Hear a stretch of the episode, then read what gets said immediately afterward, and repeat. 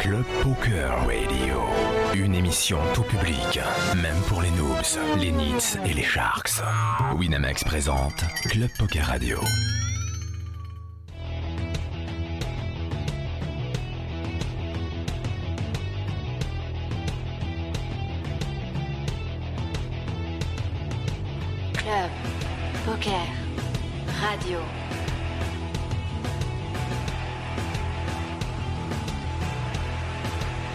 Poker Radio, la radio du poker avec Comanche et Chichi.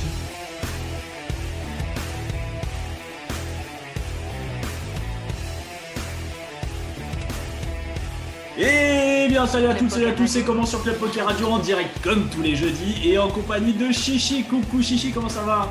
Coucou Comanche, bah écoute, Je euh, te fais la bise. hein? Je te fais la bise, ça me manque. Tu me fais la bise, attends t'es où? T'es là? Là Ça va? Écoute ça va bien, ça va, ouais ça va bien, très bien même. euh, Bonne petite semaine, voilà, euh, ma foi, à la maison. On se prépare pour le prochain confinement, on est bien. Voilà, on s'échauffe tranquillement. euh, non c'est cool, les tables sont bonnes, on est en janvier, écoute, euh, tout va bien.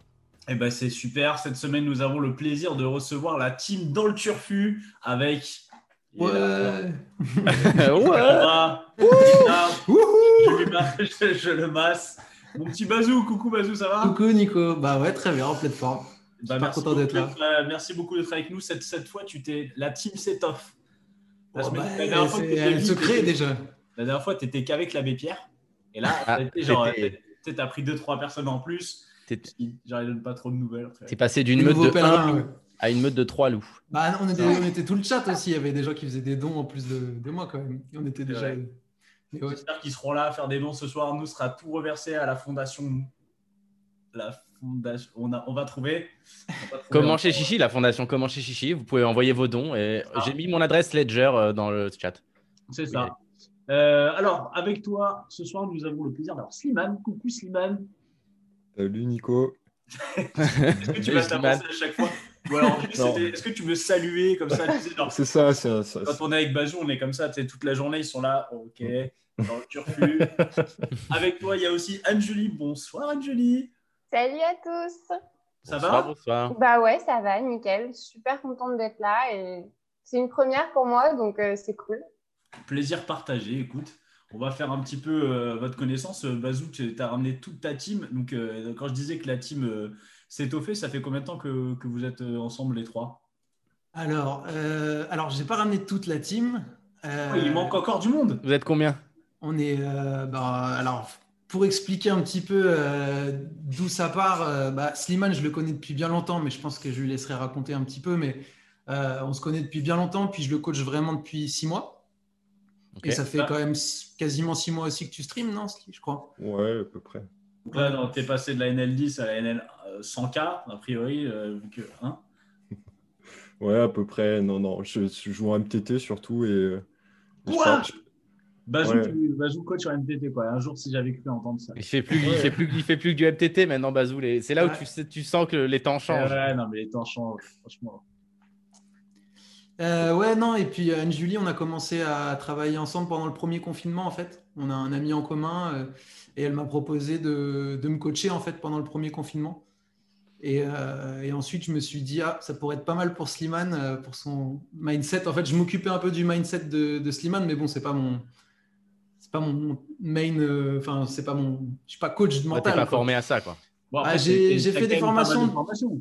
J'ai fait des formations de thérapeute, donc je sais écouter quoi, mais il y a plein de- d'outils que j'ai pas et c'est pas c'est pas mon centre d'intérêt euh, numéro un, donc euh, forcément il y a des gens qui, qui le font mieux que moi. euh, et donc bah, j'ai proposé à Slimane euh, s'il était intéressé par par le coaching euh, d'Anne-Julie et puis euh, là en fait on est dans l'équipe. En fait là vous en avez donc vous avez Anne-Julie qui, est la coach mentale, on a Slimane qui est premier Twitcher euh, de la team. Et on- en fait il y en a trois autres qui sont cachés que vous voyez pas là. Et, euh, et l'idée, normalement, on doit se retrouver euh, pour vraiment concrétiser ça début mars autour de- d'une villa pendant une semaine où je vais les coacher et on va, on va se retrouver. Pour la première fois IRL en fait. Parce que Slimane, je le connais depuis longtemps, mais comment? Ça sera sur Énergie 12 dans une villa. Comment ça va se passer?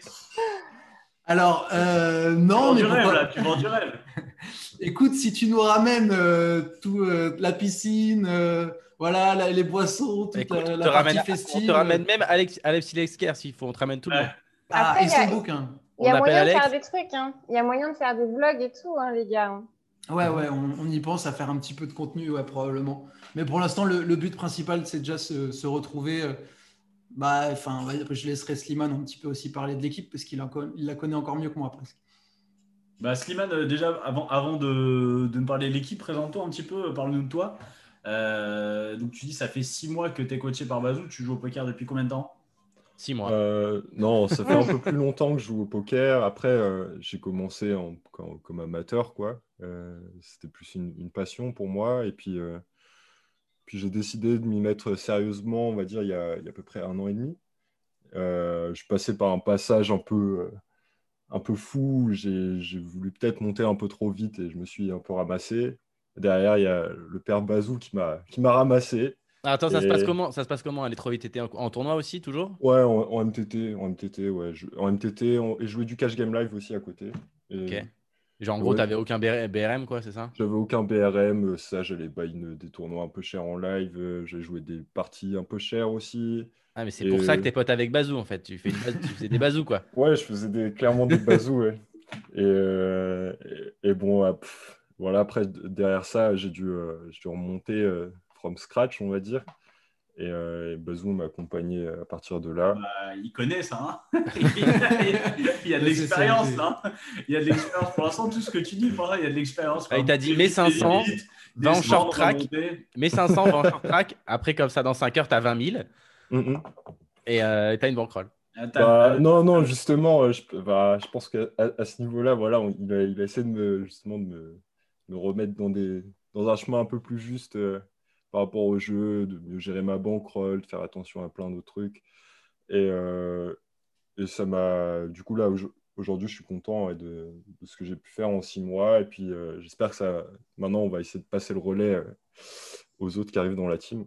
Quand tu dis content de t'as fait en six mois, ce que tu as fait en six mois, qu'est-ce que qu'est-ce que c'est un petit peu de ce, ce chemin et jusqu'où tu es arrivé?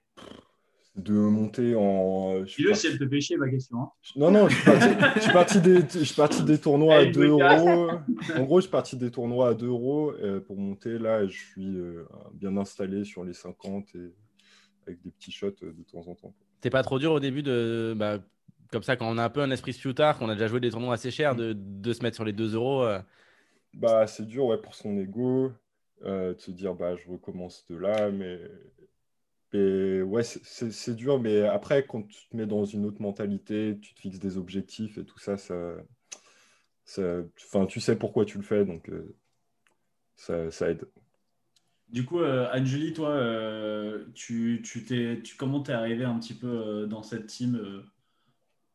Dans la team, c'est Bazou qui est venu me proposer euh, si ça m'intéressait de coacher la team.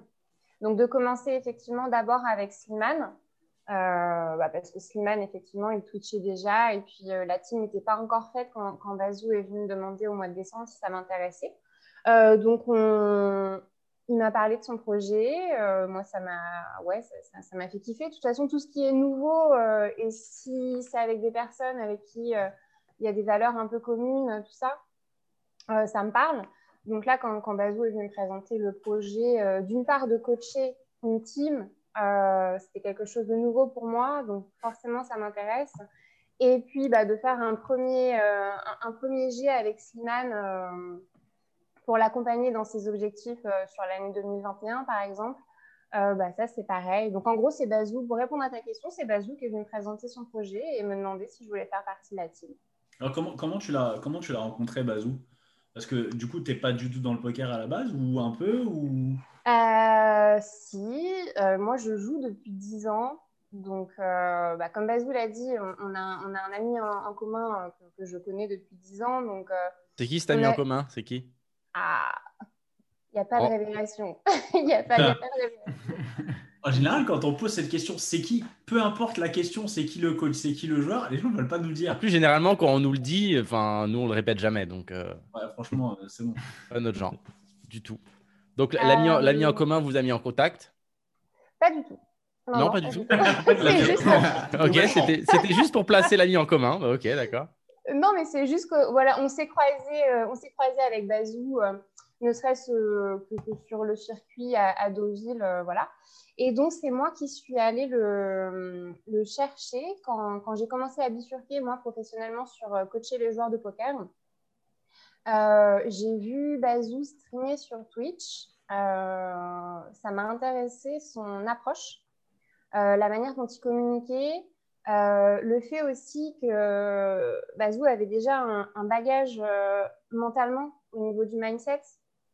Voilà, donc du coup, il y, y a eu quelque chose. J'ai- ressenti le fait qu'il fallait que j'aille lui parler et que j'aille lui, dire écoute, j'ai envie de travailler avec toi, j'ai envie de savoir si ça t'intéresserait que je te coach.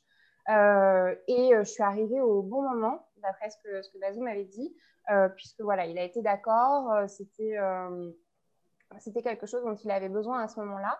Et donc, bah, c'est comme ça que ça a démarré. bah, il y a quasiment, ouais, c'était en mars l'année dernière, je crois. Donc voilà, il y, a, plusieurs mois maintenant, quoi. Donc, ça a commencé comme ça. Alors, on, a, on a une question dans le, dans le chat de Bubble Bubble qui nous dit euh, Qu'as-tu fait comme parcours en termes d'études pour arriver à être coach mental? C'est la première chose. Et euh, moi, je vais, je vais euh, prolonger la, la question. Et du coup, qu'est-ce qui t'a amené, euh, parce que là, tu parles de Bazou, mais à te dire Je vais coacher dans le milieu du poker Parce que là, on est sur une émission de poker, mais le poker, ça reste quand même un milieu de niche. Est-ce que c'est pas un peu se, se tirer une balle Enfin, pas se tirer une balle, mais en gros, tu as beaucoup moins quand même de clients par rapport à d'autres marchés que, que le poker?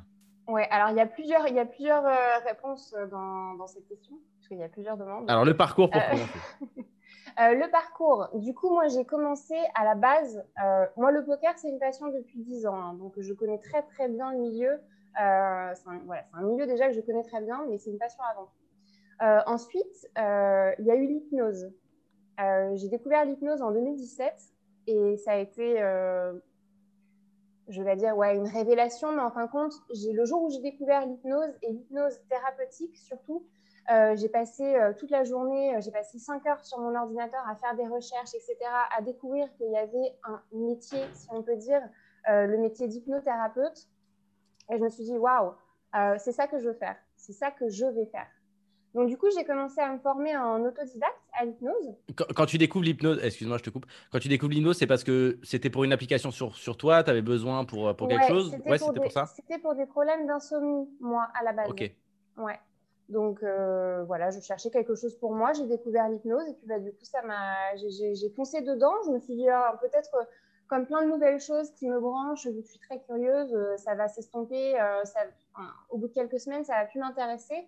Et en fait, non, j'ai commencé à acheter beaucoup de livres, j'ai commencé à acheter des formations en ligne, donc vraiment à, me former en autodidacte, déjà à l'hypnose. Donc ça a été vraiment mon premier coup de cœur.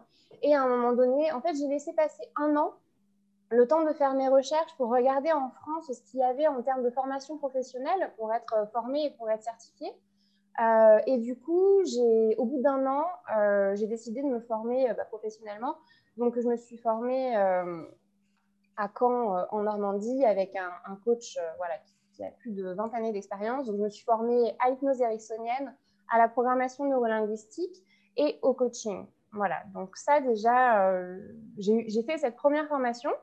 Et donc pendant un an, j'ai fait que de, des thérapies brèves, en gros. Donc un mix entre thérapie brève et coaching. Et donc sur tous les sujets. Tu vois, tu me parlais de niche tout à l'heure. Donc avant, j'avais Mm. vraiment pas de niche, justement.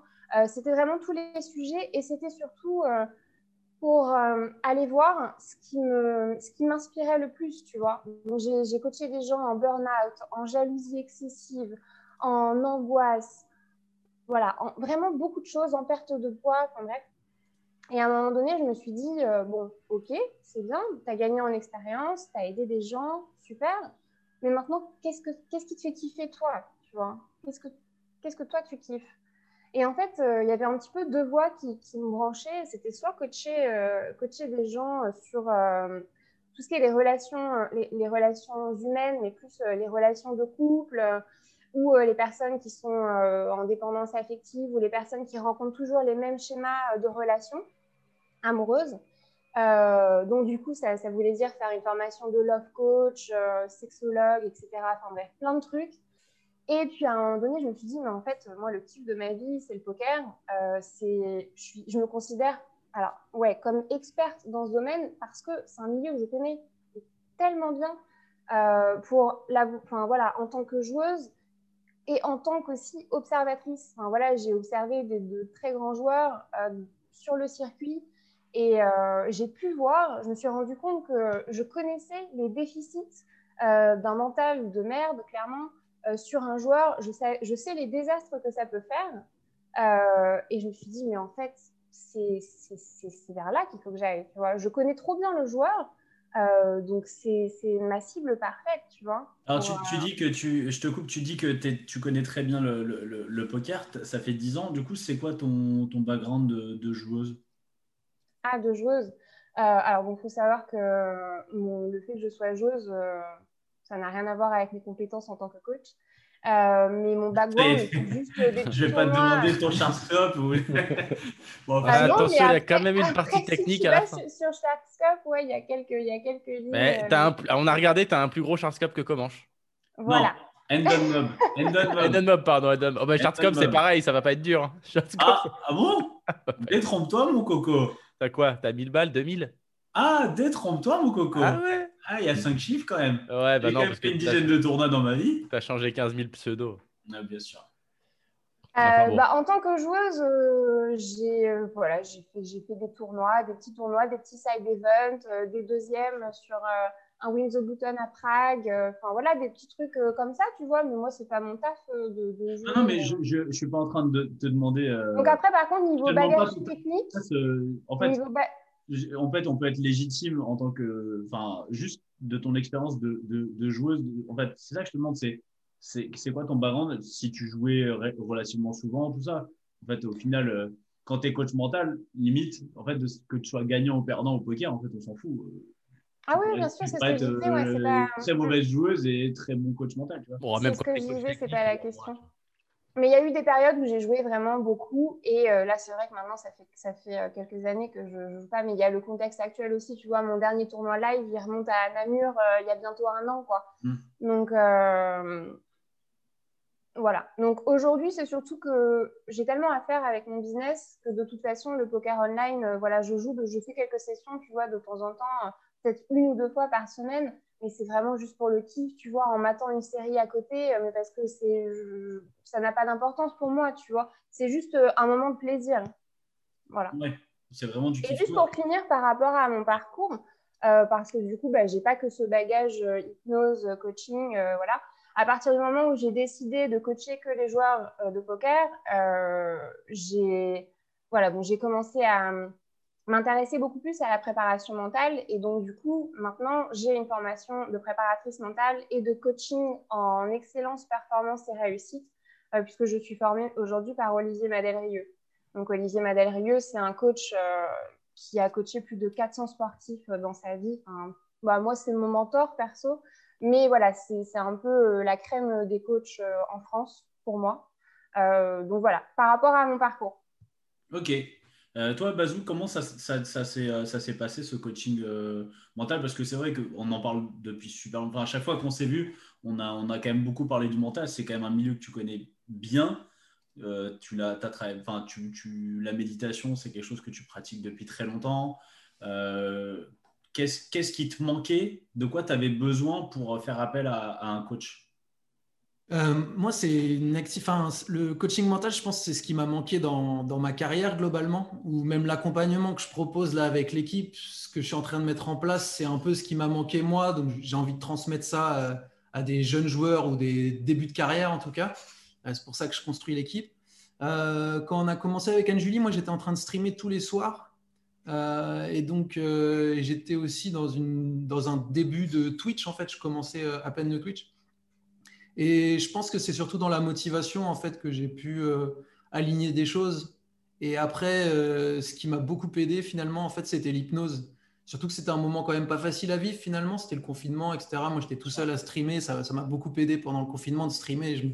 J'oubliais complètement que c'était le confinement. Je streamais 6-7 heures par, par soir. euh, Il y avait de plus en plus de gens, je recevais des messages. Ouais, tu as des interactions en fait au final avec des gens. Ouais, tu, tu- tu parles en fait, donc ton énergie ça circule, tu discutes, euh, ta, ta journée elle est faite quoi. Donc euh, il y a des gens qui font vraiment ça tous les soirs et qui streament et qui sont contents. Donc, donc pour le coup, j'ai pas trop vu le premier confinement passer et du coup, bah, c'était vraiment le.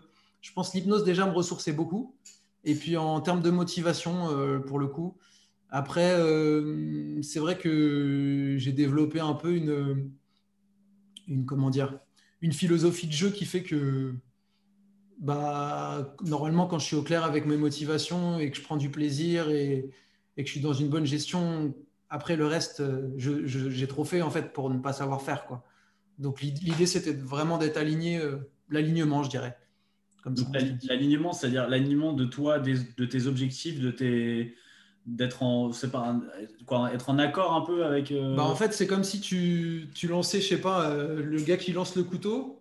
Le, juste la, la partie à la fin, c'est juste la main qui lâche. Mais avant de lâcher la main, il y a tout le positionnement, la structure qui peut être, euh, qui peut être bah, ton enracinement, si tu as bien mangé la veille, si tu as bien dormi, si tu as eu un coaching, si tu sais pourquoi tu vas le faire, tu as ton objectif au bout. Et juste la partie de poker, en fait, c'est juste le dernier geste. Mais c'est c'est comme un mec qui a tiré 20, euh, 20 000 pénalties pendant la saison. euh, il réfléchit plus à comment tirer son penalty, quoi. Il sait faire. Alors, pour, pour les couteaux, je de- contacterai un pote à moi qui est vice-champion d'Europe euh, de lancer de couteau, et c'est pas une vanne. ok, ah, ça, peut être, ça peut être intéressant. Je suis sûr Non, qu'il non, mais- parlera de philosophie aussi. Ouais, non, mais c'est un, c'est un taré de, de- de poker aussi, euh, pour, euh, pour le coup, clairement. Non, mais en gros, en gros, ouais, moi, je le comprends en- quand tu dis tout s'aligne, c'est en gros, c'est objectif, motivation, euh, et euh, et il y a aussi le, le moment un petit peu qu'on qu'on a toujours un peu du mal à expliquer, et c'est ce qu'on essaye euh, à mettre en place quand on bosse notre mental, c'est un peu être dans la zone, quoi. C'est quand tu sens que techniquement, tu es là, tu es présent, tu es focus sur tout ce qui se passe à la table, et, euh, et mentalement, tu... tu enfin, je sais pas, Ah, quand tu euh, lances le flip, tu réfléchis même pas au résultat, quoi. Tu, tu as le flip et ça. il passe, il passe pas, ça change rien à ta session, tu passes à la main d'après tout de suite, quoi. Justement, Ouais. ce dont tu parles là, Chichi, c'est un peu le, ce qu'on appelle le flow. hein, je sais pas si euh, Et il y a une Ouais. question sur Twitch pour toi, euh, Anne-Julie, c'est euh, tac, tac, tac. Euh, Est-ce que tu comparerais l'hypnothérapie à une mise en condition du flow? Euh, non. Voilà. Merci. Et voilà, et voilà, flat pet poker. Et voilà, mais il faut, c'est- il faut savoir être clair, clair. Non, mais des fois, c'est bon, quoi. Je veux dire. Non, voilà. Ok. Euh, alors, je vais, je vais continuer. Développe. Euh, non, tu peux. disons que l'hypnose, l'hypnose, ça va pas, ça va. En fait, tu vas pouvoir faire un ancrage avec l'hypnose pour euh, amener l'état de flow, mais en fait, ça, ça va être un ancrage de ressources, par exemple. Euh, mais le flow, c'est hyper complexe. Avant, tu peux être en état du flow sans avoir compris comment tu l'étais, pourquoi tu l'étais, tu vois. Et donc, par, exemple, c'est souvent ça que je vais faire avec les joueurs. Déjà, pour qu'ils comprennent c'est quoi leur état de flow, c'est d'aller rechercher euh, une victoire, par exemple, d'avoir gagné un tournoi et de me raconter, tu vois, de se replonger, de se replonger dans ce souvenir et, de me dire comment ça s'est passé. Donc là, par exemple, ouais, je vais utiliser l'hypnose pour replonger la personne dans ce souvenir et pour qu'elle le revive et qu'elle comprenne ça a été quoi les ingrédients de, cette performance, en fait. Mais parfois, pour les joueurs, ça a été, mais c'était une soirée complètement normale, tout a été fluide, c'est passé, euh, voilà, c'est- comme des. C'est passé crème, quoi. Et, et donc là, il faut savoir qu'est-ce qui s'est passé. Est-ce que, est que son environnement était idéal? Est-ce que dans sa vie extérieure, euh, tout était OK Tu vois, il n'y avait pas d'interférence, il n'y avait pas de blocage. Tu vois, c'est tout ça qu'il faut aller chercher. Donc l'état de flow, c'est hyper complexe en fait. Donc euh, l'hypnose, euh, ça, peut- ça, va être, ça peut être un ingrédient, mais euh, tu peux très bien être en état de flow sans avoir. Sans Et cet état, cet état, on peut, est-ce que euh, on peut, euh, genre, on peut s'entraîner et le et, et essayer de l'atteindre euh, Ouais, par à contre, chaque session alors- Euh, on peut, s'entraîner à rentrer dans le flow? Ouais, tu peux t'entraîner à rentrer dans le flow par contre. Une fois que tu as bien compris comment ça venait, tu peux t'entraîner. Mais, mais déjà, tu peux le faire très naturellement dans ta journée en utilisant euh, tes cycles, tes cycles naturels, tu vois. Toi, euh, Comanche, dans ta journée, il y a un moment donné où tu es censé te sentir euh, au top de toi, Ouais. tu vois?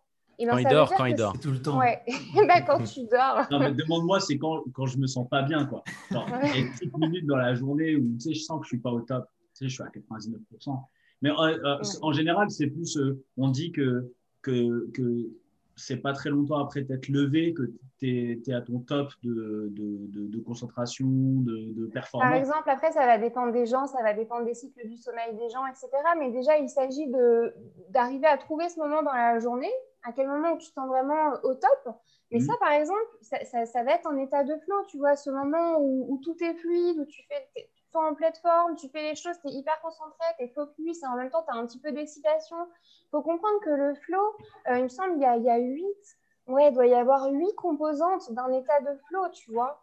Euh, l'excitation, l'ambition, euh, la sérénité, la confiance en soi. Enfin, l'état de flow, c'est, on pourrait faire une émission là-dessus, tu vois, c'est un truc énorme, quoi. Par contre, oui, tu, effectivement, pour, pour répondre, tu peux t'entraîner à, à, faire venir cet état de flow, à faire venir cet état de flow en utilisant bah, des ancrages, des ancrages, des ancrages de ressources. On appelle, on appelle ça quand tu connais bien ton état de flow à toi. Euh, Slimane, toi, comment, comment euh, ça, se passe euh, concrètement, euh, ce, coaching mental? Comment ça se passe? Bah, on, a travaillé pas mal avant les séries sur, sur mon objectif, sur ce que je voulais faire. Et puis ensuite, enfin, l'accompagnement, ça va être surtout un moment où on va discuter. donc en fait, il y a plein de choses qui vont sortir de moi-même en, discutant avec Anne-Julie. Elle va, elle va, être un peu en recul et me laisser parler. Puis ensuite, je vais, elle, va, elle, va, elle va me donner un outil en fait pour euh, un exercice euh, de visualisation euh, pour, pour me mettre justement dans un. Pour me, comment dire? Te mettre dans un état un peu, un mindset un peu c'est ça, pour, pour, pour essayer de, de, voir en fait où est mon objectif, enfin, c'est, et pour voir comment je dois, je dois passer, par, enfin, par quelles étapes je dois passer pour, pour y arriver. Euh, et, euh, Alors quand, quand, tu, quand tu euh, j'ai, plusieurs questions, j'en ai, j'en ai, j'en ai une, bah forcément un petit peu en, en, en, tant que cash game player. Mmh je, cash game player, ça fait plus classe que joueur de cash game. Euh, en fait, quand on, parle des, quand on parle des objectifs, euh, donc à chaque fois qu'il y, a les séries, on voit euh, forcément tous les joueurs de tournoi qui, qui, vont parler de leurs objectifs un petit peu sur les séries, etc. Et moi, j'ai un, peu l'impression, vu de l'extérieur, et parce que, bah, parce que je ne les joue pas aussi, que finalement, ok, l'objectif, j'ai un peu l'impression, entre guillemets, que c'est un peu toujours le même. C'est bah voilà, on veut gagner un win series quoi. si on prend les win series comme exemple, ou on veut gagner un bracelet si on veut les doubles SOP. Mmh et, et ensuite, ben, il y a quand même une énorme proba de, de, de, de, chat quoi, et de run forcément sur. Euh, la chat, parlons-en. Non, mais c'est vrai. C'est-à-dire que moi, j'ai un peu l'impression, si tu veux, que si, si, je le compare à un joueur de cash game, c'est un petit peu comme si je me disais, bah, cette semaine, je me fixe un objectif de gain, tu vois, ou mm, mm. en 10 jours. Et ben, moi, je sais que ça, ça ne veut rien dire et que ça n'a aucun sens, et que limite, me mettre en fait cet objectif-là me met des bâtons dans les roues. Est-ce que, est -ce que vous, pour le tournoi, c'est la même chose. Et, euh, et, du coup, ouais, comment tu vois un petit peu euh, la, la, la, euh, comment je pourrais dire ça, la, la, la création d'objectifs en mhm. tournoi, tu vois? Pour moi, la création d'objectifs en tournoi, bah alors, il va y avoir, je pense qu'il y a une partie qui est, qui, est pas forcément. Donc, quand je, fais, quand je crée mon objectif, je ne vais pas forcément prendre en compte la variance, mais je l'ai quand même dans un coin de ma tête. Et, et en fait, je, je, veux, je, veux, juste, je veux juste mettre cet objectif et, voir euh, tout ce que je dois faire pour y arriver. Et puis, euh, et puis mettre ça en place. Et derrière, après, que j'y arrive ou pas, c'est plus, plus, dépendant de moi-même. Qui compte, c'est le chemin et ce qui compte, c'est le chemin et c'est pas. Ouais, en fait, le fait de gagner un tournoi, euh, peut-être si, ça peut être plus clair, quand par exemple pour une préparation mentale pour les séries, puisque moi, au niveau du coaching, il y a la partie préparation mentale et il y a la partie à côté. C'est-à-dire que moi, j'utilise des méthodes, euh, la préparation mentale, on est vraiment sur du scientifique, euh, mais moi, je ne fais pas que ça. Un coaching, c'est vraiment global, sauf si on ne contacte que pour la préparation pour les Luna Series ou pour Vegas ou autre chose. Mais moi, mhm. dans un accompagnement de trois mois, puisque c'est comme ça que je fonctionne, il va y avoir une partie préparation mentale, mais il va y avoir une partie où on va travailler vraiment euh, dans l'humain, sur la personne. donc c'est pour ça que moi, c'est pas que de la science, c'est aussi beaucoup d'humanité, beaucoup euh, mon, coaching est très personnalisé en fonction de la personne, en fonction de ses besoins, en fonction de ses problématiques extérieures, en fonction de ses croyances limitantes, de ses blocages, de, de ce qu'il a pu se passer dans, dans, sa, dans, toute sa vie, dans tout son parcours. Voilà, c'est vraiment la personne que je prends dans sa globalité. Euh, et c'est travailler sur le corps, travailler sur l'esprit pour réaligner les deux. Donc c'est vraiment beaucoup plus complexe euh, qu'uniquement la préparation mentale. Mais pour en revenir à ce, à ce que vous disiez pré précédemment, euh, Chichi, euh, gagner un Wina Series, tu vois, ça, ça va être un objectif de résultat. Euh, donc, avoir un objectif de résultat, c'est pas forcément problématique.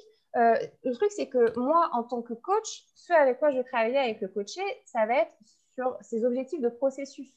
Tu vois? Oui, c'est ce qu'on disait, c'est sur le chemin et pas le, et pas l'arrivée. Mais, euh, mais en gros, moi, moi, euh, moi, je comprends totalement hein, le fait de vouloir gagner, euh, gagner un titre ou quoi. Mais en fait, c'est plus le fait de, de se dire sur un series, je veux en gagner un.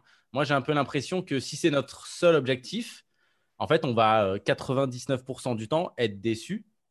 Et, euh, et du coup, ça risque d'engendrer énormément de frustration. Alors qu'on peut, on peut mettre des objectifs en place entre. Toi, par exemple, Bazou, euh, qui joue les séries, tu en as joué plein, etc. Euh, comment ça se passe en fait? C'est quoi un petit peu ta mise en place d'objectifs sur genre de, euh, on va dire sur genre d'événement qui est finalement du, du, court terme, quoi? En fait, l'idée pour moi d'objectif, c'est aussi avoir un repère en fait sur ce qu'on veut et si ça a été, si ça a été là ou pas, euh, et savoir ce qui a pêché aussi. C'est-à-dire, euh, demain, Slimane, il n'a pas réussi à, atteindre son objectif. Forcément, il y a des choses qui se sont mal passées, donc il va être en situation d'échec. On peut prétexter l'échec, on peut dire que c'est de la chance, mais il y a toujours un truc qui ne va pas aller de toute manière où on peut progresser. Et donc, moi, dans l'idée, c'est vraiment aller trouver en fait euh, cet endroit où, à travers l'échec, en fait, on va pouvoir avancer, rebondir. Et après, qu'on l'ait atteint ou pas, euh, tant mieux si on l'a atteint. On va, on va comprendre qu'on a passé un step et on va essayer d'aller plus loin. Pour moi, c'est vraiment l'idée du repère, en fait. Euh, après, euh, si ça engendre de la frustration, ça peut aussi être intéressant. Je veux dire, il n'y a, a pas d'émotions. Toutes les émotions, elles peuvent être utiles. Donc après, ça, et puis, ça la, ne pose ouais. pas de et puis problème. la dans ce déception, on en parle hein, de toute façon hein. C'est important de prendre en compte que quand il y a un objectif de résultat, euh, y a, on, on place des attentes. Donc de toute façon, on parle aussi de la, déce- de, de la déception. Euh, mais ce qui, est- ce qui est important de savoir, c'est que, et, et pour tout, que ce soit dans le poker, mais pour tout être humain, en fait, si vous n'avez pas d'objectif, si vous n'avez pas une vision claire et précise de là où vous voulez aller, et peu importe dans quel domaine, euh, c'est votre inconscient qui va choisir, et votre inconscient, il va choisir la facilité, en fait La sécurité. Ouais. la sécurité et il ne va pas vous sortir de votre zone de confort. Donc, c'est aussi pour ça que c'est pas mal de d'avoir des, voilà, un objectif de résultat, après un objectif de processus. euh, Non, mais ça, c'est super important. Moi, je suis entièrement d'accord. Et, et se fixer des objectifs, c'est obligatoire pour même pour, pour énormément de choses dans, dans la vie. Mais euh, j'ai- j'ai- je pense qu'au, enfin, j'ai l'impression en tout cas qu'au poker, contrairement à certaines choses dans la vie, le court, les objectifs court terme en fait sont très néfastes sur euh, la progression d'un joueur parce qu'ils entraînent euh, en fait beaucoup En fait, trop de frustration et qu'on a si trop peu d'impact objectif, dessus. Si c'est ton seul objectif de gagner un Winner Series, effectivement, ça peut, Oui, ça peut être néfaste. Mais si ça peut être un objectif sur l'année si de gagner un titre. obje- Si c'est un de tes objectifs, pourquoi pas en fait C'est comme Oui, oui. quand il y en a un qui va faire son tournoi de tennis, il se dit un de mes objectifs c'est de gagner le tournoi, mais ça va être aussi de m'améliorer dans mon coup droit, de m'améliorer dans. Ouais, mais la différence, c'est que tu as moins de, va- moins variance, de- moins de variance au tennis que tu en as au poker. tu as peut-être moins de variance, mais ça reste à une compétition. Et dans toute compétition, je pense que se fixer l'objectif bah, de gagner, c'est pas pas forcément une tu vois. Non, mais pour moi, il faut, non, mais il faut absolument avoir un objectif de, de gagner. Enfin, de toute façon, tu le vois, hein, si tu prends n'importe quel euh, euh, champion, n'importe quel top player de n'importe quelle discipline, et dans le poker aussi, il va toujours euh, te dire qu'il a envie de gagner euh, tous les tournois qu'il joue, que Pas forcément. il Pas est. forcément. Moi, j'ai Bah, j'ai- quand tu- coachés. Ah ouais? Ouais, j'ai des coachés, euh, quand on parle préparation mentale pour les séries, euh, leur objectif, alors j'en ai, c'est en gagner trois, mais, euh, mais j'ai des coachés, c'est, voilà, c'est, voilà, moi je veux, je veux donner le meilleur de moi-même et je serai satisfait si j'ai donné le meilleur de moi-même, tu vois. Ouais. Ouais, mais je pense que les top players, enfin vraiment, moi je parle de, de, de, de, de top, euh, de top monde, des mecs par exemple comme euh, Ad- Adrien Mathéos ou quoi, quand ils s'inscrivent à un tournoi, dans leur tête, ils, ils sont, ils s'assoient, ils, ils veulent le gagner. Après, ils savent très bien que ça va arriver très très rarement, mais j'ai j'ai du mal à me dire, enfin moi le premier, je joue un tournoi dans ma tête, euh, je- moi la visualisation, là-dessus, je suis très fort. hein. Mmh. Une fois que j'ai buy-in, je me vois gagner. Ah bon Ouais. Moi, Ah quand oui. j'ai je n'ai qu'une qu'une envie, c'est de buster. de C'est de buster, toi. enfer- de cet enfer de tournoi quoi. non, mais c'est, c'est, c'est, c'est pour, pour, moi, c'est ça qui est important. Et c'est aussi la, la, difficulté de ce genre de processus. C'est que, en fait, ça paraît évident et très simple. Mais en fait, il y a un vrai travail euh, derrière. Et c'est pour ça qu'on a besoin d'accompagnement quand on l'a pas, quand on l'a pas fait. Parce que faire tout seul, ça peut être un piège, en fait. Mm. Moi, en, accompagnement, euh, là, on, parle des séries parce que ça vient de passer. Mais de toute façon, la vision, elle va beaucoup plus loin euh, en général que juste là, les séries ou gagner un série, tu vois, ça, va beaucoup plus loin que ça. La vision, elle est beaucoup plus à long terme euh, qu'à court terme, tu vois. Mais c'est des processus. Tu vois, moi, moi ce que, ce que, ce que j'apprends, c'est, enfin, ce, que j'essaye de transmettre, c'est que euh, c'est bien d'avoir, tu vois, des objectifs. Donc, à, avoir des objectifs à court terme, euh, donc très court terme, même par exemple 15 jours, un mois, ça va engendrer la motivation. Avoir des objectifs à trois mois, ça va engendrer l'ambition avoir des objectifs à six mois, ça va être la, productivité. Avoir des objectifs à long terme, ça va être le but, tu vois, la cible. Ça va être ce qui va respecter tes, buts de vie, tes valeurs, etc. Tu vois, moi, je travaille beaucoup sur les valeurs. Donc, euh, c'est sur le long terme. C'est des étapes, en fait. Tout ça, c'est des étapes pour aller vraiment euh, au but final, entre guillemets. Ouais, ouais tu, tu, tu... je suis assez d'accord. En fait, le, le court terme, le... enfin, tes objectifs, c'est long terme. Quoi. Tu, vises, euh, tu vises un an, tu vises trois ans, dix ans. Moyen, ouais, mais il faut des. Moi, je suis d'accord aussi qu'il faut des, des, mais des, étapes. des objectifs intermédiaires parce que sinon, tu as l'impression de ne pas avancer. Et, euh, et du coup, bah, en fait, ton objectif, tu as l'impression qu'il est inatteignable. Euh. Toi, Bazou, aujourd'hui, aujourd'hui Bazou, dans le poker, c'est quoi, tes... quoi tes objectifs Est-ce que tu as quand même as, des ambitions des... C'est quoi un petit peu tes objectifs? Mes objectifs. Je, vais pas faire entre ambition et objectif, je vais pas faire quand même la, le. Non, c'est pas, pas la même chose. Donc. Euh. Hmm. Bah moi, mon objectif, c'est vraiment la transmission maintenant. C'est-à-dire que bon, enfin, j'ai déjà un peu vécu toutes les émotions qu'on pouvait avoir au poker, peut-être parfois trop justement. Et, euh, et maintenant, j'ai pas forcément envie de ce stress-là. Donc, euh, et c'est ça qui m'a porté quand même un peu de, de passion. C'était parfois euh, tourné vers de l'addiction même. Et maintenant, vraiment, la passion, elle, se, elle a envie d'être transmise surtout et vraiment de, de partager tout ce que j'ai appris et donner la chance à quelqu'un qui commence depuis un an de, de passer des étapes beaucoup plus vite, en fait, parce qu'il va, par exemple, je prends l'exemple de Slimane, je lui dis souvent la veille, ce qui, un peu ce qui va se passer le lendemain. Genre, là, il venait de parfait, je lui dis fais attention le lendemain, ça va se passer comme ça, il va y avoir ça, il va y avoir du relâchement, il va y avoir probablement faut que tu repenses à tes objectifs parce que là, ça va, ça va, passer. Ou euh, sur la gestion de bankroll, je lui dis ne va pas vite. Le dès, que quelqu'un me dit vite au poker, je lui dis stop, arrête pas tout de suite. J'ai voulu aller vite euh, et c'est corrélé forcément avec des, émotions et, euh, ça, ça va pas très loin. Et en fait, ce qui était important avec Slimane, par exemple, c'était vraiment en fait de démarrer sur quelque chose de très stable, de très enraciné. Et en fait, une fois qu'on gère bien sa bankroll, qu'on a les bons objectifs, que tout ça est bien, bien stable et tout, en fait, les erreurs qu'on fait au départ, elles se démultiplient en fait au fur et à mesure. Et en fait, euh, on a beau croire que par exemple quelqu'un qui va aller vite, qui, prend un shot, qui va gagner par exemple 50K, en fait, il entretient ce mécanisme et il va encore reprendre des shots, etc. Donc moi, mon objectif, c'est en fait de vraiment de déraciner tout ça, mais dès le début et de donner vraiment même une, route pédagogique presque euh, à mes, mes quatre élèves, quoi et de, déraciner un maximum de choses, toutes les erreurs que j'ai pu faire, et que euh, ce que j'ai appris euh, en 10 ans, 12 ans de poker, ils puissent le, vivre, parce qu'ils ont besoin de le vivre aussi, de faire leurs propres erreurs, etc. Mais juste le lendemain, je serai là à dire, bah voilà, cette erreur, je l'ai déjà faite, comment, pourquoi, comment, et leur donner aussi peut-être des explications par, rapport à ça. Voilà, c'est mes objectifs. Après, des objectifs euh, plus personnels sur le poker, c'est vraiment de trouver du plaisir à jouer. Euh, c'est pour ça que, par exemple, là, mon équipe va. Donc, il y a, dans l'équipe, il y a Slimane, mais il y a aussi euh, euh, Louis, qui est un jeune de 19 ans qui, joue au poker depuis que 6 mois, qui, joue à peu près le même tournoi que Slimane, qui était dans mon groupe de travail. En fait, j'ai créé deux groupes de travail pour tester un petit peu ma, méthode. il y a Fabio, qui est un peu plus âgé aussi, et qui était dans mon groupe de travail. Et on a McDonald, Ashraf. et Louis et Ashraf et Slimane se voyaient souvent sur Discord.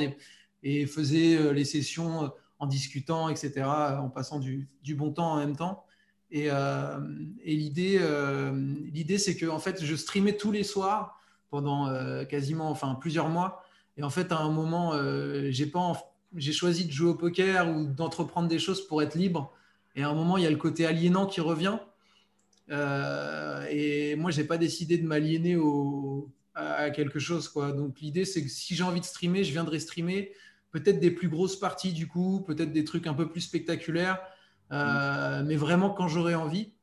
Mais je peux pas m'inscrire dans une régularité parce que je fais pas les trucs sans, sans passion. Quoi. Alors, justement, en termes de, en termes là, tu nous parles d'objectifs euh, à côté du, du poker, et euh, c'est vrai que c'est très important, et ça redonne aussi la passion pour le poker, en fait, de, de, de se mettre dans le milieu et de développer d'autres choses euh, autour, autour de ça. Mhm. ton ambition, un petit peu, peut-être pas ambition, c'est peut-être un grand mot, mais pour le développement de la chaîne, les projets, bah, tu l'as dit, hein, le premier, tu as, as, démarré globalement avec le premier confinement, notamment avec la Fondation Abbé Pierre. Mhm. D'ailleurs, euh, la fondation, tu les as contactés au début? Ça s'est passé comment? Enfin, genre, où tu as lancé le truc et. Non, je les ai prévenus quand même. Je les ai prévenus. Je leur ai demandé si c'était OK. Bah, ils étaient évidemment contents. Ils ne s'attendaient pas à autant de dons, je pense. Mais, euh, mais ouais, ouais, j'avais contacté le service. Euh, je crois qu'ils ont un service marketing. Ils ont fait beaucoup de beaucoup de publicité entre guillemets pendant le premier confinement, des spots sur, dans le métro. De... Blanche Gardin aussi a soutenu ah la Fondation Abbé Pierre par des, messages, par des posts Instagram, etc.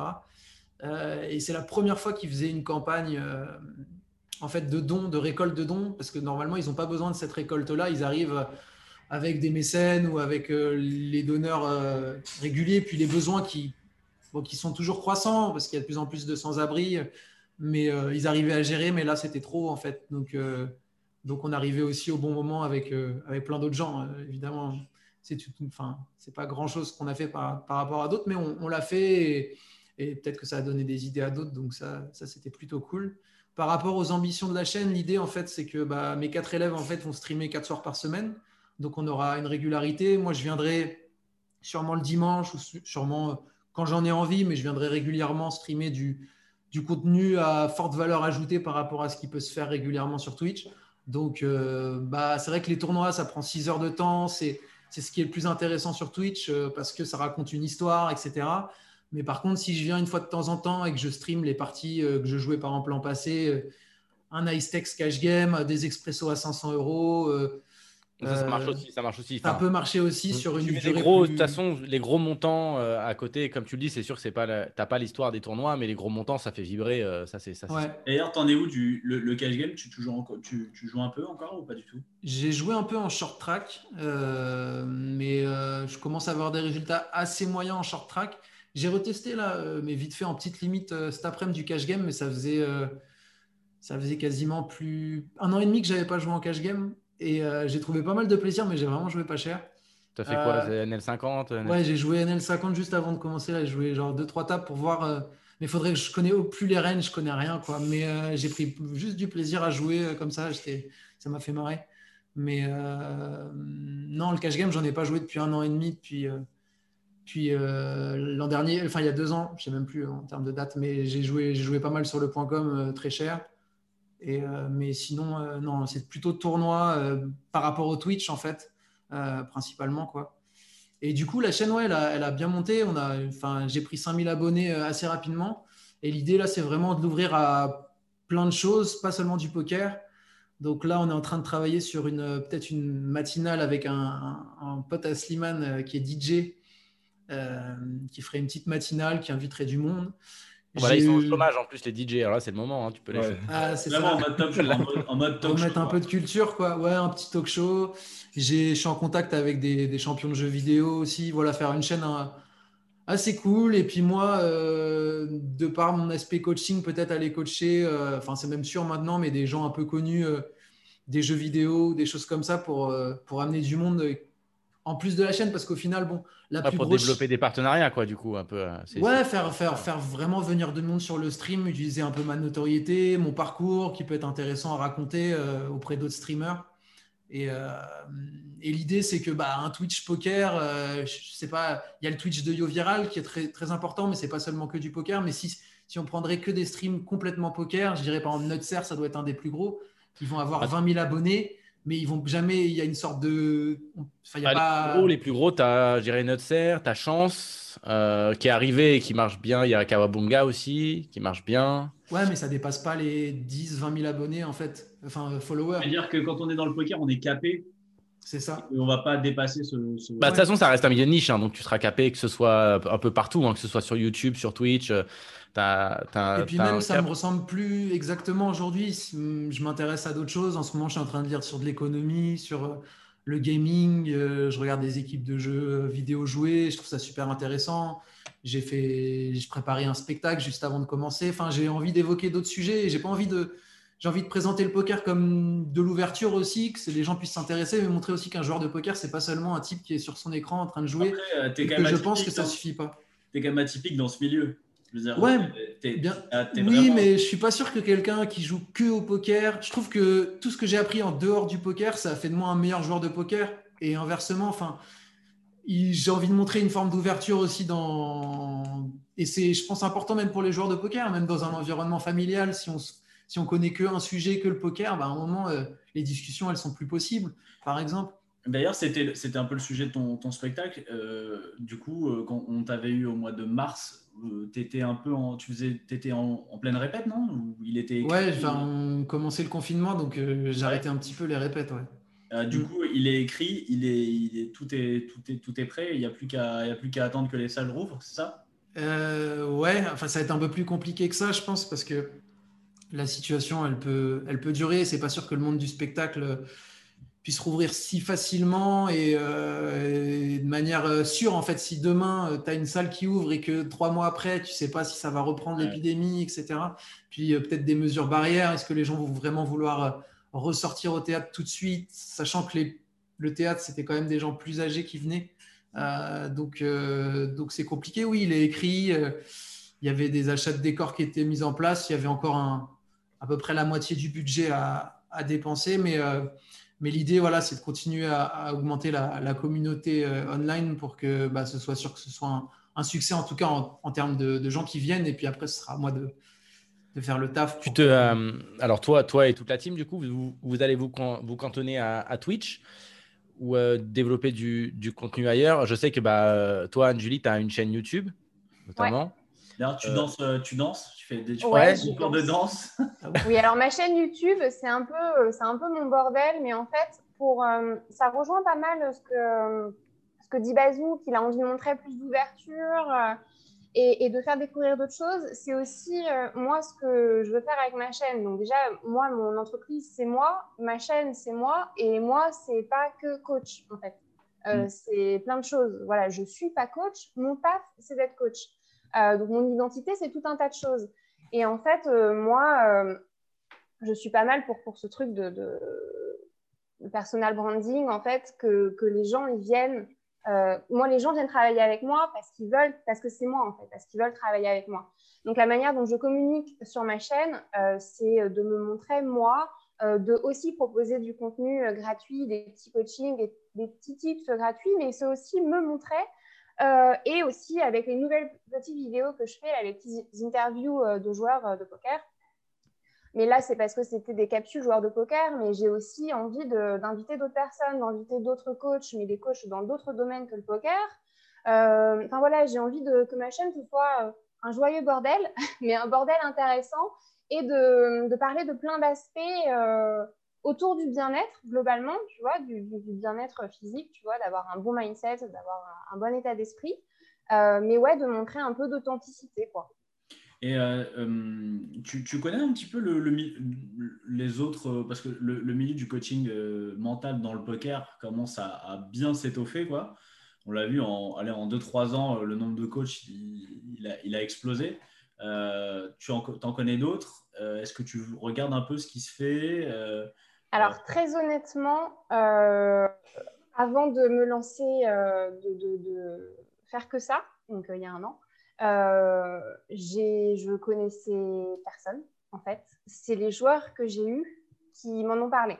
Hmm. C'est-à-dire que j'ai coaché Aurélie Quédin, enfin, Aurélie Réard, il y a un an. C'est elle qui m'a parlé de Pierre Gauthier. Euh, donc du coup, voilà, je suis allée voir ce qu'il faisait. J'ai vu son site et puis bah, après j'ai oublié. euh, ça, ça m'est passé, euh, ça m'est passé à côté. Euh, après, j'ai- je me souviens que Bazou m'avait parlé de euh, Laurent dans un coaching, qui m'avait dit ah mais tiens, est-ce que tu connais euh, Laurent? Et après, d'autres d'autres coachés m'en ont parlé. Laurent Euh, de PMS Ouais. Euh, donc du coup, moi, c'est vrai que je connaissais personne. J'ai jamais été voir ce que les... qui existait, qui était déjà là, ce que les autres faisaient. Euh, donc euh, j'étais au courant de rien et aujourd'hui, je, je, suis personne. Enfin, ça m'intéresse. En fait, c'est forcément en français, hein, ça peut être aussi international. Alors, alors en, international, je suis d'autres coachs, mais c'est pas des coachs dans le milieu du poker. Ok. C'est qui un petit peu les. les, tout, le milieu du coaching, de toute façon, moi, ça m'intéresse. Euh, c'est qui un petit peu, du coup, les, les, les personnes que tu suis ou... Kane Ramsey? Alors, Kane, j'ai fait, fait, une formation avec Kane.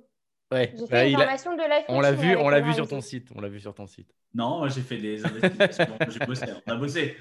Euh, mais je, je, je suis plus parce que je me lasse assez vite de certaines choses, donc maintenant je ne suis plus sur les réseaux. Par exemple, mon Olivier euh, Madelrieux reste mon bête, mon best. Par exemple, bah, Tony Robbins, j'adore. Euh, Martin Latulipe. Il y a Esther Taïfé aussi, qui est une coach. bon, elle, est dans Saint-Michel, mais elle, dit des choses vraiment intéressantes. dans un domaine un petit peu plus holistique, il y a Chloé Bloom. Enfin, voilà, je m'intéresse à plein d'aspects du coaching, en fait.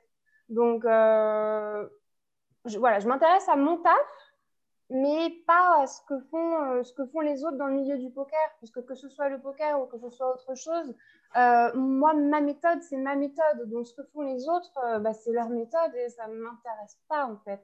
Toi, Bazou, qui a, bah, qui a, été en contact avec, du coup, pas, pas mal pour le coup de coach poker dans le milieu du, du poker ou même des joueurs, hein, que des, des, potes à toi qui ont connu d'autres coachs. Parce qu'au final, euh, c'est vrai que là, dans le milieu du coaching, technique, etc., on, a vu des tonnes de coachs popés. Dans le milieu du mental, un peu moins. On les connaît à peu près tous, hein, au final. Euh, ce serait quoi un petit peu, tu dirais, la différence que tu as, euh, le fait de bosser avec Anjuli C'est quoi un peu les. Pas forcément en mieux ou quoi, mais en gros, pour, pour donner un peu sa patte, je l'expliquerai comment bah déjà, c'est une, énergie féminine. Il n'y en a pas beaucoup dans le poker. Je trouve ça intéressant d'aller, travailler aussi en termes énergétiques. Euh, euh c'est pas la même voix, c'est pas la même écoute, c'est différent. Donc, je trouve ça intéressant déjà euh, pour un joueur. Euh, ensuite, je pense que sa formation, elle est à la base, à mon sens, très humaine. Elle vient pas directement se caler sur le poker. Et donc, elle va prendre justement plus la globalité, je pense, d'un joueur et moi, ce qui m'intéresse là-dedans, c'est justement les, les, quatre élèves de l'équipe dans le turfu.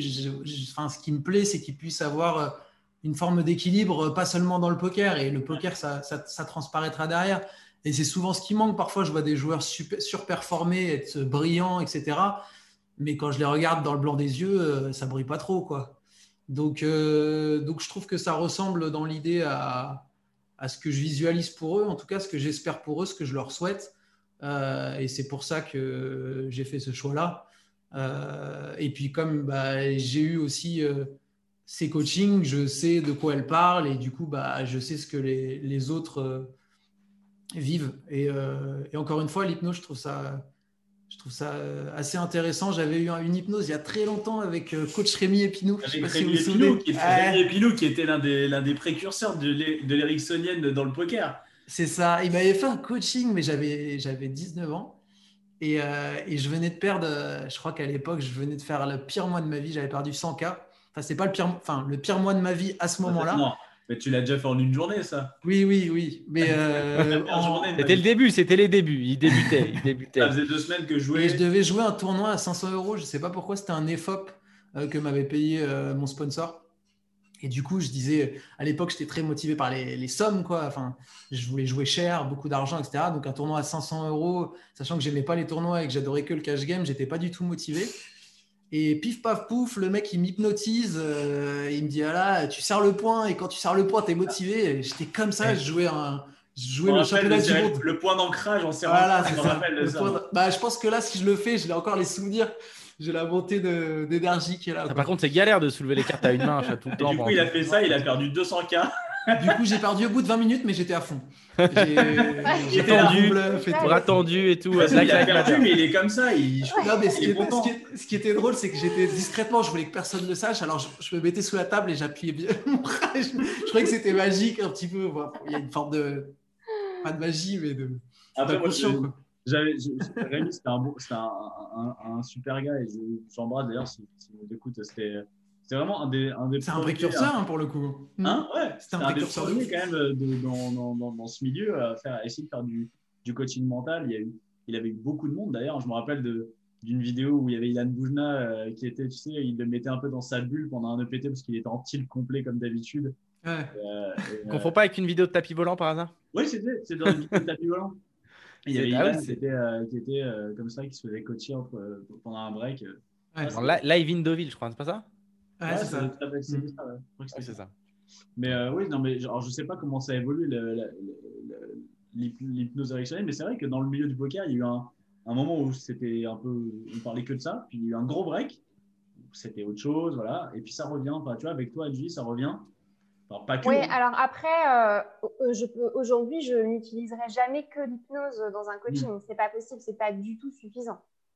Justement, comme l'a dit Bazou, là, là, l'exemple, c'est que euh, il l'a il formaté. En fait, il lui a fait un ancrage de ressources. Donc, en gros, la motivation, la gagne, etc. Mais, mais c'est tout, en fait. Mm. Donc, du coup, euh, bah, c'est bien, mais derrière, il y a quoi? Et avant, il y a quoi? Et la prise de conscience, elle est où? Enfin, Aujourd'hui, c'est c'est pas suffisant. C'est- Enfin, pour moi, c'est pas suffisant de- Mm. d'utiliser uniquement l'hypnose. Euh, du coup, c'est quoi le, c'est quoi le gros point positif de l'hypnose? C'est quoi? C'est qu'on fait appel à ton, c'est quoi l'inconscient, subconscient? C'est quelle partie Qu'est-ce qui, qu'est-ce qui, qu'est-ce que ça amène en plus Alors, que la- Moi, l'hypnose, euh, ça va être plus, plus intéressant, par exemple, pour travailler, euh, pour travailler par exemple, en, régression, pour travailler sur les croyances limitantes, par exemple. Si tu as des croyances limitantes qui sont issues de l'enfance, par exemple, euh, parce que c'est beaucoup, il y a beaucoup de choses comme ça, tes croyances limitantes, elles sont issues de tes expériences vécues.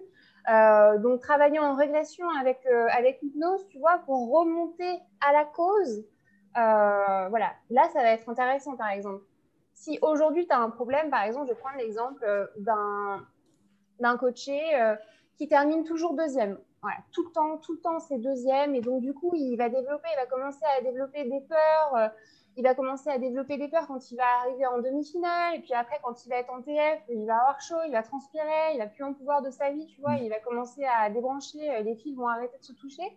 Et, euh, et là, il y a quelque chose, tu vois. C'est son inconscient a enregistré que sa place, c'était la deuxième. Et donc, pourquoi? Tu vois, là, ça va être venir chercher pourquoi? Qu'est-ce qui s'est passé? Est-ce que ça vient de la première expérience poker? Est-ce que ça vient euh, de son premier match de foot quand il avait 9 ans et qu'il a terminé deuxième au classement? Tu vois, ça va être l'hypnose, ça va être ça. Tu vois, ça va être Et ça, on, peut le, on arrive avec l'hypnose à le refaire, à le faire euh, ressurgir. Ah oui, tout à fait. Oui, avec l'hypnose, mais ça peut aussi être, euh, ça peut aussi être avec un autre outil. hein. Euh, mais l'hypnose va être pas mal pour ça, pour travailler avec toutes ces choses inconscientes. Après, l'hypnose, tout le monde n'est pas forcément réceptif à l'hy- à à l'hypnose. Tu peux pas forcément utiliser. euh, Est-ce Ah que si, tu- moi, tu moi, pratiques je m'y connais jours. pas, je m'y connais pas du tout. euh, autant le mental, il y a plein de choses qui m'intéressent, mais c'est vrai que tout ce qui est euh, là depuis tout à l'heure, on parle de l'hypnose érectionnelle, etc. Moi, c'est des choses que que je connais pas du tout. euh, ou très peu, quoi. Euh, tout, tout le monde est. Parce que souvent, on entend, parce que c'est vrai que l'hypnose, on pense très souvent à. euh, À Mesmer. un peu, ouais, voilà, aux documentaires ou les shows, les trucs comme ça, donc avec des gens qui euh, se mettent à quatre pattes et qui imitent euh, des loups-garous, quoi. Mais, euh, mais là, pour des, vraiment des, des utilisations concrètes, tout le monde, du coup, peut euh, être réceptif. Bien sûr. Il faut savoir qu'effectivement, l'hypnose, ça a été un petit peu vulgarisé euh, et que Mesmer, euh, c'est de l'hypnose de spectacle, ça n'a rien à voir avec de l'hypnose thérapeutique. Euh, donc, bon, c'est encore un autre sujet. euh. Mais euh, tout le monde est réceptif puisque de toute façon, c'est un état naturel. C'est un état de conscience modifié. Donc, c'est un état naturel. Tu le pratiques tous les jours dans ta vie, quasiment, en fait. Euh, je ne sais pas si, si vous conduisez, si, si, mais un- un- le- un- quand tu conduis et que euh, tu pars d'un point A, tu arrives à un point B, mais tu n'as même pas calculé ce qui s'est passé, tu vois, ça a tracé direct, bim bam boum, euh, feu vert, etc. Tu arrives, tu arrivé en. Enfin, ton trajet, tu as l'impression qu'il a duré 5 minutes, alors qu'en fait, ça fait Mhm. 20 minutes que tu conduis. Juste, tu absorbé par d'autres choses. Ça, c'est un état de conscience modifié. Et c'est un état de conscience modifié super dangereux. hein. Le- c'est Ouais. léger. Ah, moi, j'ai l'habitude. Moi, généralement, je- j'ai un accident au milieu. Pourquoi il y a du Moi, sur mon pare-choc? Oh, Ça, c'est un état de conscience modifié, mais c'est léger. Donc, on va dire que c'est une hypnose légère. Donc, il y a plusieurs états d'hypnose. Tu peux avoir, tu peux être en état d'hypnose les yeux ouverts. Tu peux être en état d'hypnose debout. Moi, je fais des fois de l'hypnose debout, tu vois. Ouais, c'est ce qu'on nous dit dans le chat, euh, qu'il y a, c'est c'est vrai, des opérations chirurgicales maintenant qui se font sous, sous hypnose. Sous hypnose, bien sûr. Ouais, alors moi, je, c'est le seul truc où j'aurais. euh, perso, je vais pas le faire. Quoi. Moi, je préfère que tu mettes un gros coup de casserole sur la tête Tu quoi, le mec, c'est un moment, il fait Ah, passe-moi le, le bistouri. Oh merde Oh. Ah, c'est juste que déjà, bah, si tu, enfin, si tu le vois, euh, Non, ça, peut faire- ça bizarre. peut être, ça très peut bizarre, perturber. Ça peut. Ouais, c'est très peut bizarre. vraiment, Moi, j'ai euh, eu, j'ai eu une opération comme ça où j'étais consciente euh, et qu'on était en train de me trifouiller le bras. Et sauf que donc, mon bras était complètement anesthésié et, et ils faisaient ça avec. Genre, euh, les infirmières, elles le bougeaient dans tous les sens. T'es tombé dans, une- dans, une équipe super bizarre quand même. Elle était là. Hey On a, on a une, une question de Jérôme qui a toujours de très bonnes questions, qui nous demande euh, donc, donc hypnotiseur, c'est un métier. Il nous demande c'est quoi la fiscalité en France? C'est pas réglementé en France. C'est pas règle- ah, c'est pas tu c'est pas un métier. Tu peux pas dire je suis hypnotiseur. Ça, ça n'existe pas. C'est quoi Alors, du coup ton statut? Si, ou hypnologue, hypnotiseur, mais en fait, c'est juste par la, la loi euh, française là-dessus, sur il n'y a, y a pas de réglementation en fait. Ouais, t'es auto-entrepreneur, quoi. Tu, tu... Ah oui, ah bah, si c'est par rapport au statut, tu fais ce que tu veux. Si Ouais, lui c'est la thune une qui l'intéresse, hein, Jérôme. euh, En fait, lui, lui, il veut trouver un moyen comment, pour te balancer au fisc. Oui, fait. lui c'est ce qui. Qu'est-ce qui l'intéresse Ah bah moi je suis réglo, donc de toute façon il peut toujours chercher à me balancer. C'est pas un- Moi je suis réglo avec moi-même, euh, donc il n'y a pas de souci, je suis alignée. Mais il n'y a pas de réglementation, que ce soit par exemple la réflexologie, mais tout- toutes ces formes de médecine douce, euh, tout ça. tu vois, Alors fais gaffe parce que quand il n'y a pas de réglementation, ils peuvent revenir six ans en arrière après. Fais gaffe, nous on connaît ça. Ah, nous, les joueurs de poker, celle-là on la connaît. C'est pas grave, Oui, après, oui. le, mec, le mec des impôts, il vient, paf, tu l'hypnotises. C'est T'es un mec de ouf. Mais Bien sûr. Et bien dans ce cas-là, je vais vous donner une technique pour, euh, pour ce genre de, de choses. Pour, pour que quelqu'un acquiesce quelque chose, vous le faites acquiescer trois fois. Par exemple, tu lui poses une question, tu lui dis euh, Bonjour, ça, comment tu vas? Oui, ça va bien. On est bien le. le on est combien aujourd'hui? On est bien le 21 aujourd'hui? Oui, on est bien le 21. Il est bien 14h14 Oui. Et donc, ça fait trois fois qu'il dit oui. Et la quatrième question, tu lui balances un truc. Et là, normalement, il est censé dire encore oui. Tu vois, il est censé acquiescer. Ça Le s'appelle le, nombre, yes de, le nombre de viols par des joueurs de poker va. va- Putain, eh, ça fait des années que j'utilise cette méthode Avec, et euh, voilà, elle, elle vient de tout il balancer. fait pareil, mais il fait avec du GHB, ça va Oui. être plus rapide. Ouais, moi j'utilise des compléments, des compléments alimentaires. pour, c'est ça. c'est mieux. Euh, Est-ce que tu veux, Chichi, tu veux, tu veux... Ah non, je voulais. Euh, euh, Vas-y, vas-y. Est-ce que tu as les, bou- des, des- moi, les bouquins à conseiller euh, pour, le, pour un peu euh, des bouquins qui t'ont qui t'ont marqué? Euh, Bazou, Slimane, euh, aussi, ça peut être euh, la question que vous avez aussi adressée. Des trucs qui vous ont marqué euh, euh, pour le mental, le développement personnel, euh, le, le- je sais pas, euh, la psychologie, euh, la PNL. Ah, la PNL, euh, mais alors là, il faut s'accrocher. Hein. Mais euh, bah, y a- c'est le, le- je crois que le nom est très simple, c'est le grand livre de la PNL. Donc, c'est euh, Catherine Colicchio. Euh, c'est un, le truc qui fait ça, hein. c'est c'est un pavé le truc, c'est une brique. Mais euh, il est vraiment génial. Voilà, il est, il est vraiment génial. Alors après, euh, pff, moi je l'ai lu après ma formation en programmation neurolinguistique, donc je connaissais déjà les techniques. Donc, soit faut s'accrocher, il faut être, euh, faut peut-être aller regarder des tutos sur Internet, etc., pour essayer de comprendre les techniques. Mais c'est vrai que ce, ce livre-là est pas mal. Mais après, c'est sur une technique, c'est sur euh, un outil précis qui est la PNL. Donc, euh, donc voilà. Après, au niveau du mental, bah, je vais laisser les autres parler et je vais réfléchir si j'ai quelque chose qui me vient. Slimane Le mental, euh, le mental au poker que j'ai lu. Ouais, c'est Jared Tendler, c'est ça? Ouais. Ouais. Euh, version française traduite euh, Par par, Simon, par par Peanuts. Ouais.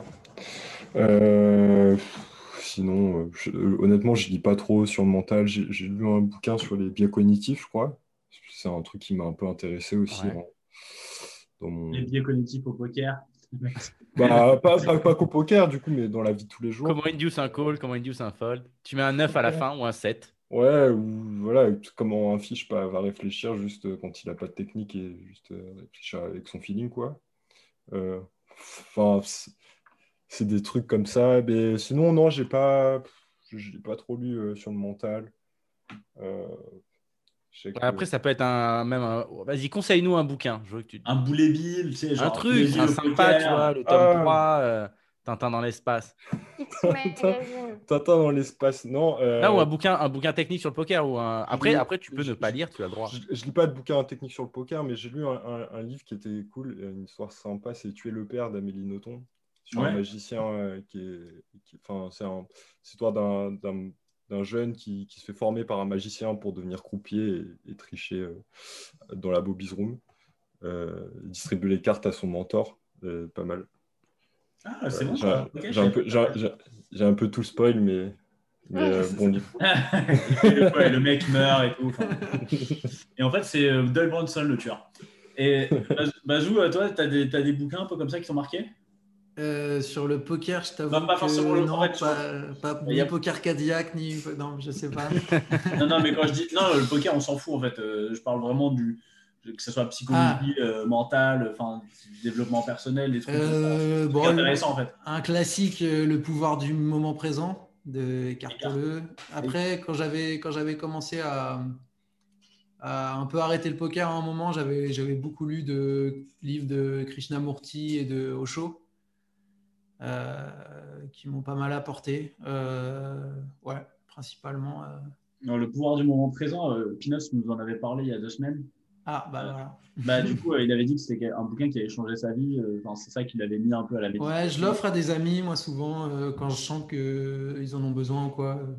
C'est un livre, euh, moi, il y a je- un avant et un après pour ça. Du coup, moi, as l'ai- vraiment pas les ça, mêmes amis. Hein. Putain, moi j'offre ça, ils m'insultent et ils me disent de Ah ouais? une bouteille, quoi, putain. Il dit ça, il Ouais, dit vraiment ça, les amis dans, les premières pages, dans les premières pages du livre, il dit euh, il y a un avant et après. Hmm. Euh, je l'ai commencé moi, et par contre, c'est quand même. C'est spé, quoi. Ah, je c'est- trouve ça assez fluide. moi. En fait, c'est- non, mais que c'est. Alors, genre, spé dans c'est- quel sens? Attends, spé dans quel Non, je sens? pense c'est en fait c'est on n'est pas que on c'est c'est c'est spirituel quoi c'est plus que de la c'est plus Ok. que de la c'est pas faut pas chercher euh, que de la c'est pas du développement personnel c'est pas c'est vraiment très spirituel quoi Bah, le développement personnel, euh, enfin, c'est pas forcément spirituel parce que là on, on en fait Que- quelle est la différence euh, bah, pour- parce que le développement personnel il peut aller il va sur des choses des fois très concrètes Mais c'est concret, le spirituel peut être très concret. Tu peux, tu peux ouvrir une porte et donner du sens à une ouverture de. Enfin, Bien ça sûr, peut se matérialiser, se réaliser. En fait, il n'y a pas de.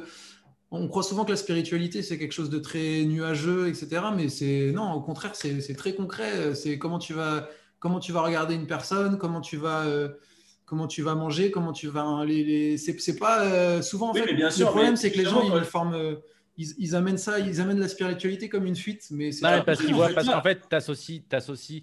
Je pense que ça, c'est lié au film ou à ce genre de choses, c'est que t'associes en fait la spiritualité, la spiritualité à du chamanisme, à des choses comme ça qui, euh, qui sont Mm. spectaculaires. Mais euh, je ne le dis pas mais- forcément dans le, dans, le, dans le mauvais sens du terme. hein. Je dis que c'est très spirituel et que Mhm. et qu'en fait, euh, euh, il y, a des- il y a des moments, c'est limite, euh, je- c'est limite religieux en fait, si tu veux.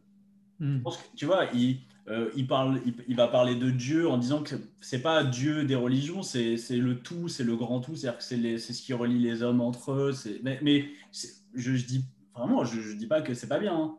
Non, mais moi, je dis, je dis pas que c'est bien ou pas bien, je, je discute. Après, tout le monde a sa propre vision de la spiritualité, en fait. C'est juste Mhm. ça qu'il faut retenir. Par exemple, quelqu'un qui, va, qui va jardiner, qui va cultiver son potager, ça va être ça, sa spiritualité, en fait. Tout le monde a sa vision, sa propre... l'important, c'est d'avoir sa propre vision. ça, on appelle ça la weed hein, quand même. hein. Et Mais- oui, non, mais je suis d'accord. Et Après, en c'est fait, sa propre. euh, bah- qui fume des joints et qui se connecte à autre chose, c'est sa propre forme Mais de. ça, c'est un peu pour, pour revenir à ce qu'on disait en, en début d'émission, quand on parlait du flow et de la zone. C'est un peu ça, c'est-à-dire qu'en fait, on a tous nos façons d'y aller. Il y a des gens, ça va être euh, le fait de jardiner, le fait de cuisiner. Tu vas te retrouver avec toi-même, tu vas penser à rien, euh, ou juste écouter de la musique, être à un concert. Enfin, moi, je sais par exemple, typiquement, euh, ça manque, putain. Quand je suis à des concerts, il y a tout le temps des phases où, genre, j'ai l'impression d'être, euh, d'être, même si je suis au milieu de la fosse ou quoi, d'être tout seul, d'être dans ma zone et de, de, de- Mm. d'être, de me retrouver Tu avec avec toi-même. et euh, de vivre vraiment le moment présent.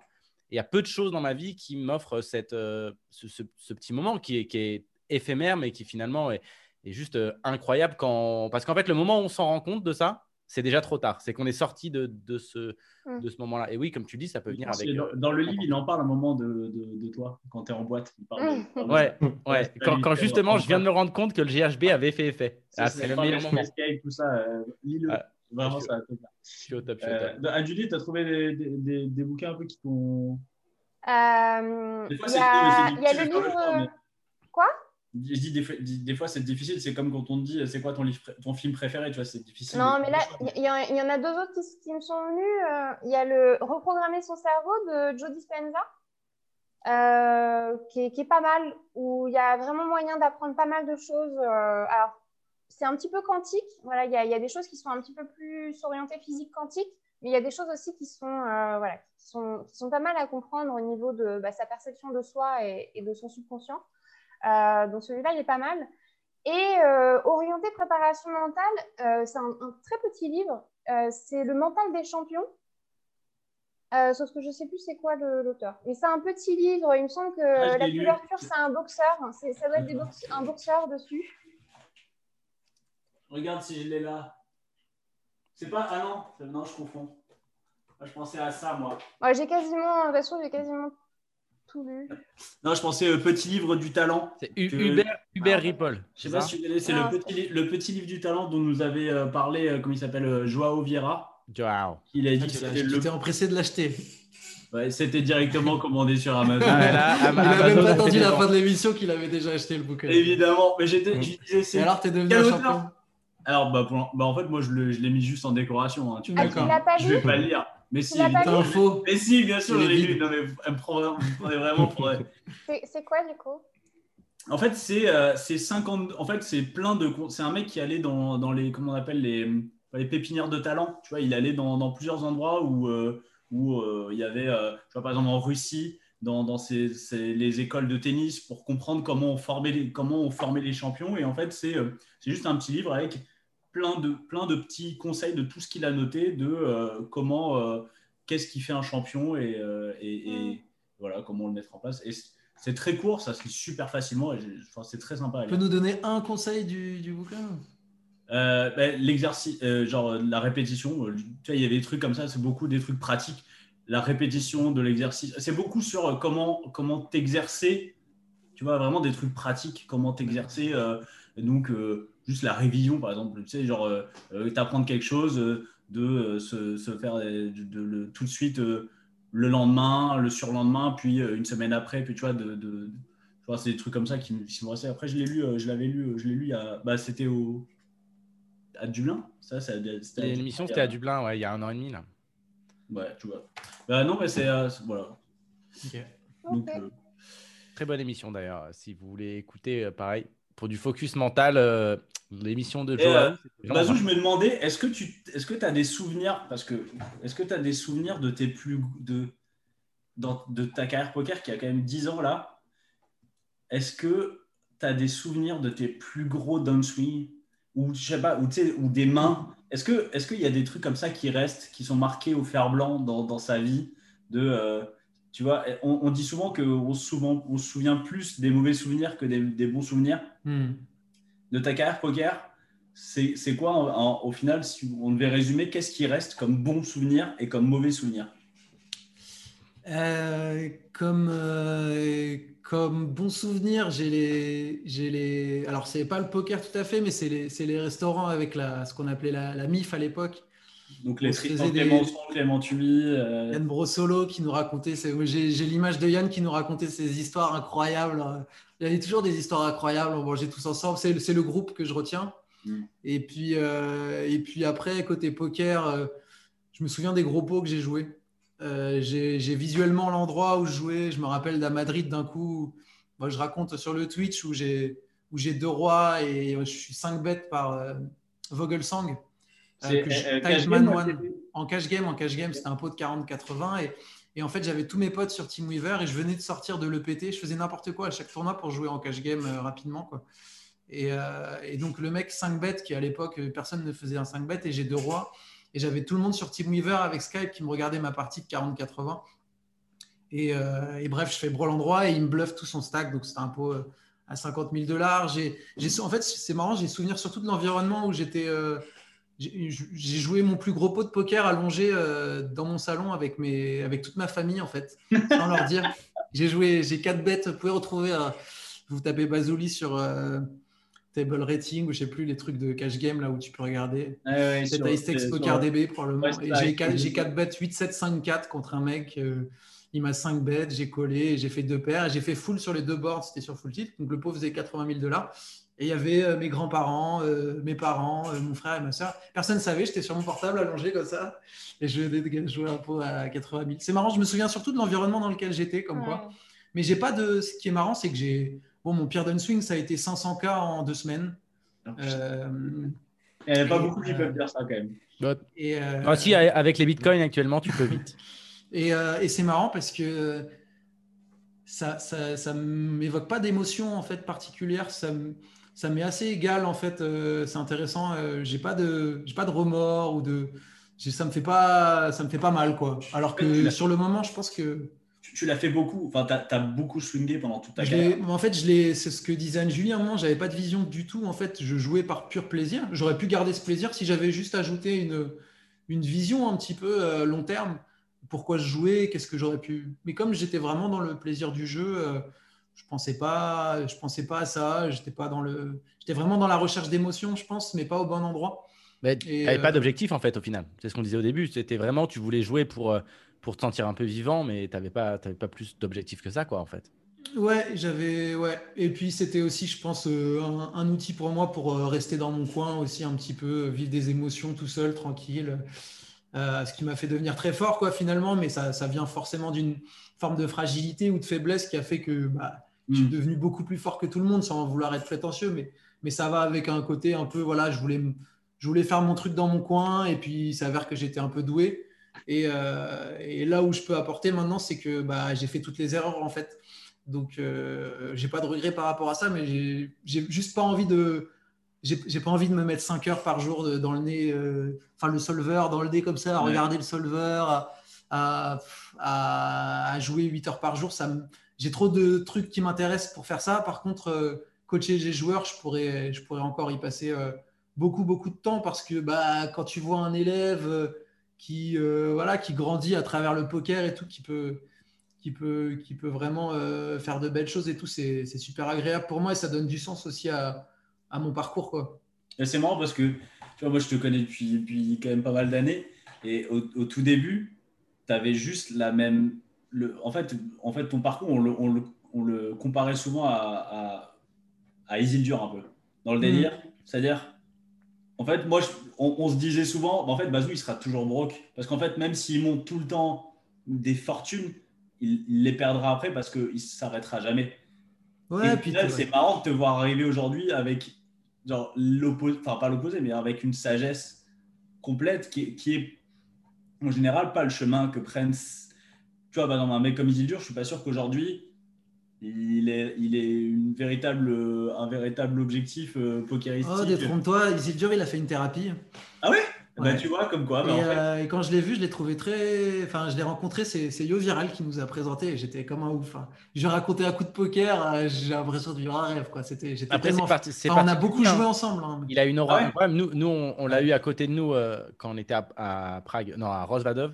Ouais. C'est vrai, quand il passe à côté, il y, a peu, il y a vraiment très très peu de joueurs qui te font ça. Quand il passe à côté, il a une aura, il a un truc. euh, Il est super sympa en fait, il est super ouvert. Je m'attendais parce que les premières vidéos que tu vois de lui euh, sur le PT, tu comprends même, tu ne comprends même pas ce qu'il dit. Il parle en anglais, mais tu ne comprends pas ce qu'il dit. Il, il regarde pas vers le bas, etc.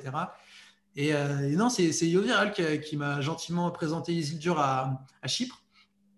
Et, euh, et on a discuté, je lui ai discuté d'un coup. Il m'a dit que j'avais bien joué, j'étais super fier. Enfin, bref, j'ai complètement. A fan, validé. Parce que moi, je, jouais beaucoup avec lui euh, bah, quand j'étais mineur, hein, concrètement. lui, aussi, euh, lui aussi était mineur. hein. Je pense que lui aussi. Ouais, Il y a euh, moyen, ouais. et il était très très agressif et puis euh, et puis après j'ai suivi tous ses matchs etc bref et euh, et non ouais c'est vrai qu'il joue beaucoup plus bas mais je pense qu'à un moment tu tu comprends pourquoi tu venais chercher ça et en fait tu, tu veux les tu veux tu veux juste être paisible quoi et, euh, et les émotions elles sont elles peuvent être très intenses et très fortes mais au moins elles tiennent elles te tiennent pas le corps quoi elles passent et t'as pas besoin de faire des gros swings pour avoir des grosses émotions tu peux tu peux, euh, tu peux jouer petit et être passionné et avoir des émotions énormes parce que c'est ton implication en fait. Moi, je cherchais de l'implication et ça passait par des gros montants, mais tu peux t'impliquer complètement différemment euh, sans avoir besoin d'un outil extérieur. Tu peux le trouver en toi. Euh, Il y a des gens, ils se motivent que pour les Winamax Series, mais en fait, ils peuvent tous les jours se motiver comme si c'était un Winamax Series. C'est c'est juste, est-ce que tu vas trouver à chaque fois la clé qui débloque la porte de, de ton envie, de tes motivations euh, sur, euh, sur chaque session quoi? Toi, Donc, Slimane, c'est- ce serait, ce, serait, ce serait quoi si tu devais donner un peu euh, là un, un joueur comme ça qui, qui t'impressionne, un mec que tu aimerais, enfin, tu vois, si tu devais citer le mec que tu rêverais de rencontrer en live, quoi? Le mec que je rêverais de rencontrer en live. Ouais, pour avoir une discussion, euh, pas forcément pour jouer, tu vois, mais pour je parler avec. serait, pour je pense que ce serait Fedor. Fedor, ouais.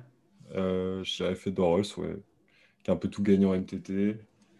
euh, et euh, qui est inspirant aussi. Enfin, je le suis un peu sur les réseaux et, et j'aime bien ce truc qu'il ait tout gagné dans le jeu et que derrière il a, il a pris la porte, enfin il a pris sa retraite entre guillemets. Après, il a une carrière. Enfin, pour le coup, vu, vu ce qu'il a gagné, mais- et tout, il a une carrière super courte au final. Ouais, ouais, il a, il a chaté de ouf et il est allé assez vite. Mais, euh, mais derrière, il a, il a, ça a servi à un autre but, quoi, de, de créer d'autres choses derrière. Donc, euh, j'aimerais bien échanger avec lui, ouais, je pense. Éco- École allemande, quoi. Et, Ouais, euh, euh, quelqu'un qui t'inspire dans, dans le milieu du poker, que tu connais quand même bien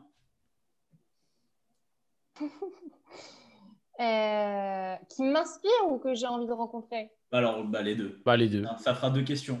Que j'ai envie de rencontrer que, que j'ai envie de rencontrer, il y a non, je- enfin, il n'y a pas une personne en particulier. euh. Euh, Ah, tu dis ça parce que maintenant c'est fait, tu nous as rencontrés, mais, mais euh, voilà, c'est- je te comprends. Je te comprends. Ouais. Euh, qui m'inspire. J'ai été pas mal. euh, J'ai fait une interview avec Julien Martini et euh, j'ai été pas mal. euh, j'ai adoré cet échange. Je Alors que c'est un énorme connard, franchement, c'est un je le déteste. je- Ça, c'est ta, por- propre perception. Euh, mais ça m'a inspiré la passion qu'il a en fait. Quand il parle du poker, ça m'a vraiment inspiré. Donc euh, voilà, je- qui m'inspire, je veux dire Julien Martini parce qu'on a échangé il y a deux semaines et que j'ai trouvé ça super cool, qui m'a redonné en- encore un petit peu de d'envie de- de- d'aller jouer en live là, comme si j'étais pas déjà suffisamment nostalgique. Mais euh, voilà. Ok. Euh, bon, bah maintenant, on va tester vos compétences techniques. Allez, on est parti. Attends, je partage ça. Hop, le bon écran parce que sinon on est ban. Bon, on laisse Bazou répondre en dernier, par contre. Oui, ah oui, sinon c'est pas drôle. Alors, on est en tournoi, ouais, parce que bah, Bazou, euh, Bazou Allez, maintenant fait, du tournoi. Non, et non, parce que j'ai triché, j'ai pris une main Ah. deep en tournoi. Eh oui, regarde les stacks. ah ouais, 200. C'est- En fait, c'est comme si on était en cash game. Il n'a pas beau encore ça. une cour de deep stacks, les vannes. hein. Elle est, euh, Ouais, elle est pas, elle est pas belle la vie. Alors, Ouais. on est dans un 300 dollars rebuy euh, online. Ok. Quand même un, un beau tournoi quand même online. Mhm. On est sur un 8 max. On est, c'est le, le début du, du tournoi. Je crois que c'est le, le deuxième niveau. On a 200 blindes en big blind et on va ouvrir roi 5 de trèfle. Alors, ce qui va se passer pré-flop, euh, il y a le joueur UTG1 qui open à 2,25 blindes, c'est précis. En MP, ça flatte. Tout le monde fold et on ouvre roi 5 de trèfle ici. Slimane, qu'est-ce que tu fais? Euh, je vais call. Euh, Ok. Pourquoi tu souffles? Pourquoi tu souffles? Non, non. Ne souffle pas, Non, Souffre sois à chaque, précis. à chaque main. Ouais, je, je- je souffre. Là, je souffre. Bah, non, non, je call euh, tranquille. Ok, on colle tranquillou. Anne-Julie? Je coule aussi. ouais. Ok. Bazou, Ouais, je paye aussi. euh.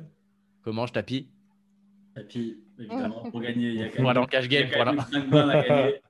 Bon, ouais, je pense que pré-flop, il n'y a pas grand-chose d'autre à faire que call. On a une bonne main Mm. pour call. On n'a pas envie de squeeze de 110 euh, cette main-là. On va call. Mm. Passons au flop. Le flop est pas mal. Le flop est vraiment pas mal pour notre main. Donc, je répète, nous, on a roi 5 de trèfle en big blind. Ça a été open UTG1, call MP. Et le flop vient As 4-2 avec 4 et 2 de trèfle. Donc, on a euh, gut shot et euh, deuxième tirage euh, flush. Donc, on est, on est pas mal. Le pot fait plus de 8 blindes. Est-ce que quelqu'un donc bet ici ou est-ce qu'on check euh, tous les jours? Anne-Julie. Moi, je donc. Ok, tu fais combien du coup? Hmm, je fais 3 bébés. Ok. Pourquoi tu donc du coup C'est quoi le, enfin, c'est quoi ton, ton Bah, plan? Parce que le... le flop est magnifique, quoi. Donc, du coup, le plan, c'est de déjà mettre de l'argent au milieu, euh, voilà, de, de faire grossir le pot. Ok. Slimane? Euh, moi, je vais checker. Euh, Ok, tu check tout, tout ta range ici du coup je check toute ma range, ouais. Ok. Bazou. Euh, ouais, pareil, je vais checker. Comanche. Tapis. Ouais, en même temps, en même temps là, euh, t'as de la FE. T'as de la FE là. J'ai de l'équité, en tout cas. En tout cas, tu as de l'équité. Ça, c'est certain que tu as de l'équité. Euh, on va checker. Vilain 2 va décider de continuation bet ici. Il fait 3 blindes et demi dans un peu plus de 8. On a MP qui call. Du coup, maintenant, qu'est-ce qu'on fait? Donc, il a fait son continuation bet, ça a été payé. Est-ce qu'on check call? Est-ce qu'on check raise? Euh, Bon, on va jamais folder. Euh, Slimane, check call, check raise. Ici, quelle école? Euh, pff, moi, je serais l'école de call. hein. On a, les- on a complètement les cotes et, et alors, je pense qu'on va pas. on- Enfin, quand vilain 2 c'est bête dans trois joueurs, il va, il va quand même souvent avoir un as. On n'a pas vraiment des feux ici. Je pense que j'irai juste pour call. Ok. Anne-Julie Man- Imaginons que tu n'es pas, t'es pas donc bête, du coup, tu as check. Il y a eu deux bêtes, tu check call gentiment ou? Je call, ouais. on part pour call Bazou? Euh, ouais, je- c'est embêtant. C'est pas, c'est pas un mauvais board de, de, de check raise parce que bah, on est, on est les seuls à avoir euh, pas mal de combos de double paire. Donc, euh, donc Même de un- Brelan, je suis pas sûr. Je sais pas. Est-ce que ça open euh, 2-2 et 4-4 euh, UTG euh, Peut-être peut-être en début de tournoi aussi deep, peut-être, mais euh, Ouais, ça peut, ça peut Ouais. open. 4 suité, As 2 suité aussi vont, vont être joués. Donc, ouais. Après, Ouais, le problème, c'est qu'on est très très deep et du coup, bah, forcément, si on check raise, on a des mauvais rivers. Enfin, si ça vient un trèfle et on va souvent être payé par euh, As-X à trèfle, quoi. Euh, peut être quand même pas mal dans les ranges. Je sais pas si on accomplit. Peut-être qu'il faudra peut-être un peu moins de. Je sais pas si c'est. Il faudra check raise ce board, mais je pense pas que je le ferai avec cette main.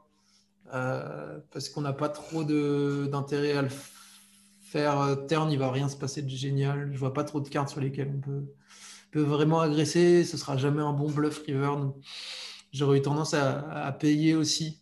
Mais, Ok. euh, on a trois check call. Comment je- Euh, ouais, je, ouais, je suis, je suis assez d'accord avec Bazou. C'est c'est marrant, ça me, je, je repense à une main un jour que j'ai joué et un peu, un peu dans ce délire et j'avais demandé un conseil à Bazou.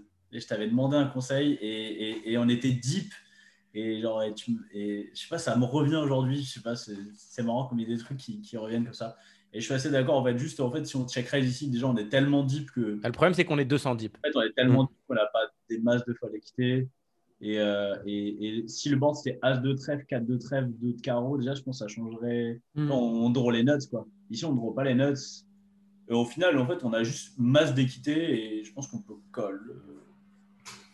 On, a, on, a- on peut, on peut call euh, plus facilement quoi. Ouais. Parce que genre, ça turn, euh, en plus, on, ouais, on, est, on aura juste deuxième quoi. Moi, je suis OK pour, euh, pour check call aussi parce que parce qu'on n'a pas, euh, on n'a pas le, le nuts draw et qu'on est 200 deep. En plus, euh, bah, en vrai, que. En gros, là, tu vas jouer soit un énorme pot pour jouer un peu ton tournoi, mais ça change même pas ton tournoi. Quoi. Si, tu gagnes, euh, si tu gagnes un énorme, un énorme pot, quoi, à, ce- à ce stade du tournoi, c'est pas. Enfin, que tu prennes 50 blindes, et par contre, que tu bustes, enfin, bah, au final, euh, les- vaut mieux rester dans le tournoi. Même, après, c'est un tournoi rebuy, alors peut-être c'est beaucoup plus aggro aussi parce que tu peux re-entry. Euh, ça change peut-être aussi les choses. On va check raise. On va check raise. On fait 13 blindes. Je trouve le sizing en plus, il est un peu trop gentillet, quoi. Euh, pour le coup, enfin 200 deep ici, bah, au final, c'est c'est pas énorme. On va faire folder le joueur qui s'est bête. Par contre, on va garder le joueur en MP qui call. La turn va être intéressante. La turn est un roi. Donc, elle nous donne une paire. On a roi 5 de trèfle.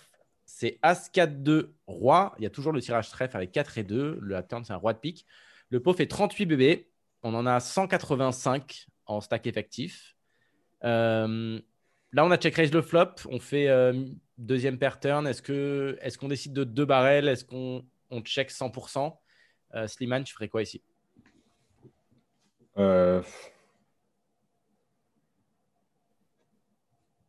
Je pense que je, euh, je- Comme, comme ça, dans ce temps, je vais juste dire que je check. euh, Je, je pense vilain nous. Enfin, je vois pas trop l'intérêt de miser. Encore une fois, je pense qu'on a, on n'a pas trop d'FE. Euh, on joue ultra, on joue ultra deep encore. Et non, je, je, je pense que je check ici. Et euh, Pas pour check call du coup pour check call, ouais. Pas pour check call, ok. Anne-Julie Hmm, Là, tu pourras pas l'hypnotiser, là, ça marche pas. C'est impossible. Online, online là-dessus, c'est mort. T'as pas de skill. euh, Ouais, je pense que je check. Ok. On part pour checker. Bazou Ah, j'ai eu l'intuition de faire un. Ah, Attends, on voit plus la main là? Ah. Ah. Euh, oui, merde. Pardon. Ouais, désolé. C'est- elle n'est pas évidente. Euh, non, j'étais en train de réfléchir déjà à la range de, de vilain. quoi. J'ai l'impression qu'il a, il a quand même peu de flush draw. Il reste. euh, c'est pas sûr qu'il les. Bah, si, il va les call quand même. Dame, valet de trèfle, valet 10 de trèfle, 19 de trèfle. Ah, il a peut-être des As-X de trèfle aussi. Et les As-X de trèfle. Et, et après, c'est des, des mains super fortes. Je suis même pas sûr qu'il colle un As juste. Euh, Après, moi, j'ai l'impression que pré-flop, euh, enfin, t'as aucun As off, quoi. Donc, logiquement, j'ai l'impression que t'as ici, t'as juste, enfin, si t'as un As, t'as que As-X de trèfle, quoi. T'as euh, pas d'autre. ouais, il peut avoir As, As de suité, quoi, ou As 4 suité. Ouais, il va peut-être Oui, ou deux paires, ou deux paires. ouais, deux paires, mais- Mais euh, ou Brelan, il peut avoir. Mais du coup, en fait, au début, je me disais que bloc était intéressant, genre à un cinquième beau ou quoi, parce que il va, il va sûrement call ou raise des flush draws euh, qu'on domine. Il va, il va. Mais en fait, non, c'est nul vu sa range. Si c'était vilain 2, il peut. Enfin, si c'était en heads up, ça aurait pu être intéressant ou faire des trucs un peu bizarres. Mais juste, je pense que là, on a un check et en fonction du sizing, c'est même pas sûr qu'il. Enfin, je, je sais pas. Enfin, en fait, euh, on a une main pourrie en fait. Enfin, c'est- C'est compliqué. Comment Ouais. Check call. check. Ouais, je pense que moi aussi j'hésitais à, à, à, à bet. Je pense que le sizing ici, si on bet, c'est genre très small. Bah, tu vas un peu t'acheter ton showdown, entre guillemets, quoi. Bah, pas forcément juste avec, euh, avec notre range en général, puisque quand on check raise flop, on va check raise aussi des deux paires. Mm. On va check raise des, des, des choses comme ça. Et en gros, on n'a pas non plus envie de se polariser trop turn avec, euh, avec des mains genre super fortes. Enfin, tu vois, en gros, euh, Est-ce que tu vas vraiment bet peu de small euh, Breland 4, Breland 2 Je suis pas sûr, tu vois. pourquoi pas Ou 3 et 5 suités, quoi. Bah, le truc, c'est le truc, c'est qu'il a quand même des mains comme euh, des dames valet de trèfle, valet 10 de trèfle, des rois X de trèfle, euh, des as X de trèfle. T'as pas vraiment envie de leur euh, range, offrir en un fait, elle, showdown est, cheap. elle est tu quand même, sa range, elle est quand même vraiment condensée. Quoi. Il n'a pas beaucoup de mains au final. Et... Sinon, tu fais, euh, tu fais deux fois le pot, tu fais fold les As-X à trèfle et tu fais call les brelans, tu gardes ton équipe. Ouais, en fait, Mm. Mais- alors, je pense que je check. ouais. Passe pour Clair. check. On va, euh, on va seconde barrel. On fait euh, bah, un, bon, un bon sizing. On fait 27 dans 38. Ok. On fait un bon. euh, C'est un bet un peu suicidaire, j'ai pas l'impression que ça fasse beaucoup de, de Quasi jetons. trois quarts, euh, quasi trois Ça quarts pot. Tu vas juste se faire call par des, des, des qui dominent. Et... On se fait call. River, les trèfles. On se fait call. Non, river, pas les trèfles. River, Le 6 de Ah. pique. Le pot Mhm. fait 92 blindes. Euh, on en a 160, euh, enfin ouais, quasi 160 en stack effectif. Donc je répète le board As 4-2 avec deux trèfles. Euh, roi et 6 river. La flush du flop n'est pas rentrée. Nous, on a roi 5 de trèfle. Donc on a middle pair, no kicker. Qu'est-ce qu'on fait river maintenant ici? Est-ce qu'on check? Est-ce qu'on bet? C'est quoi un petit peu le, plan ici? Tu- qu'est-ce que tu ferais river?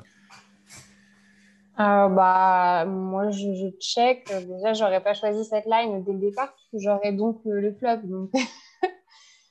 Euh, du coup, là, je check. Pour moi, c'est bah, le mec qui.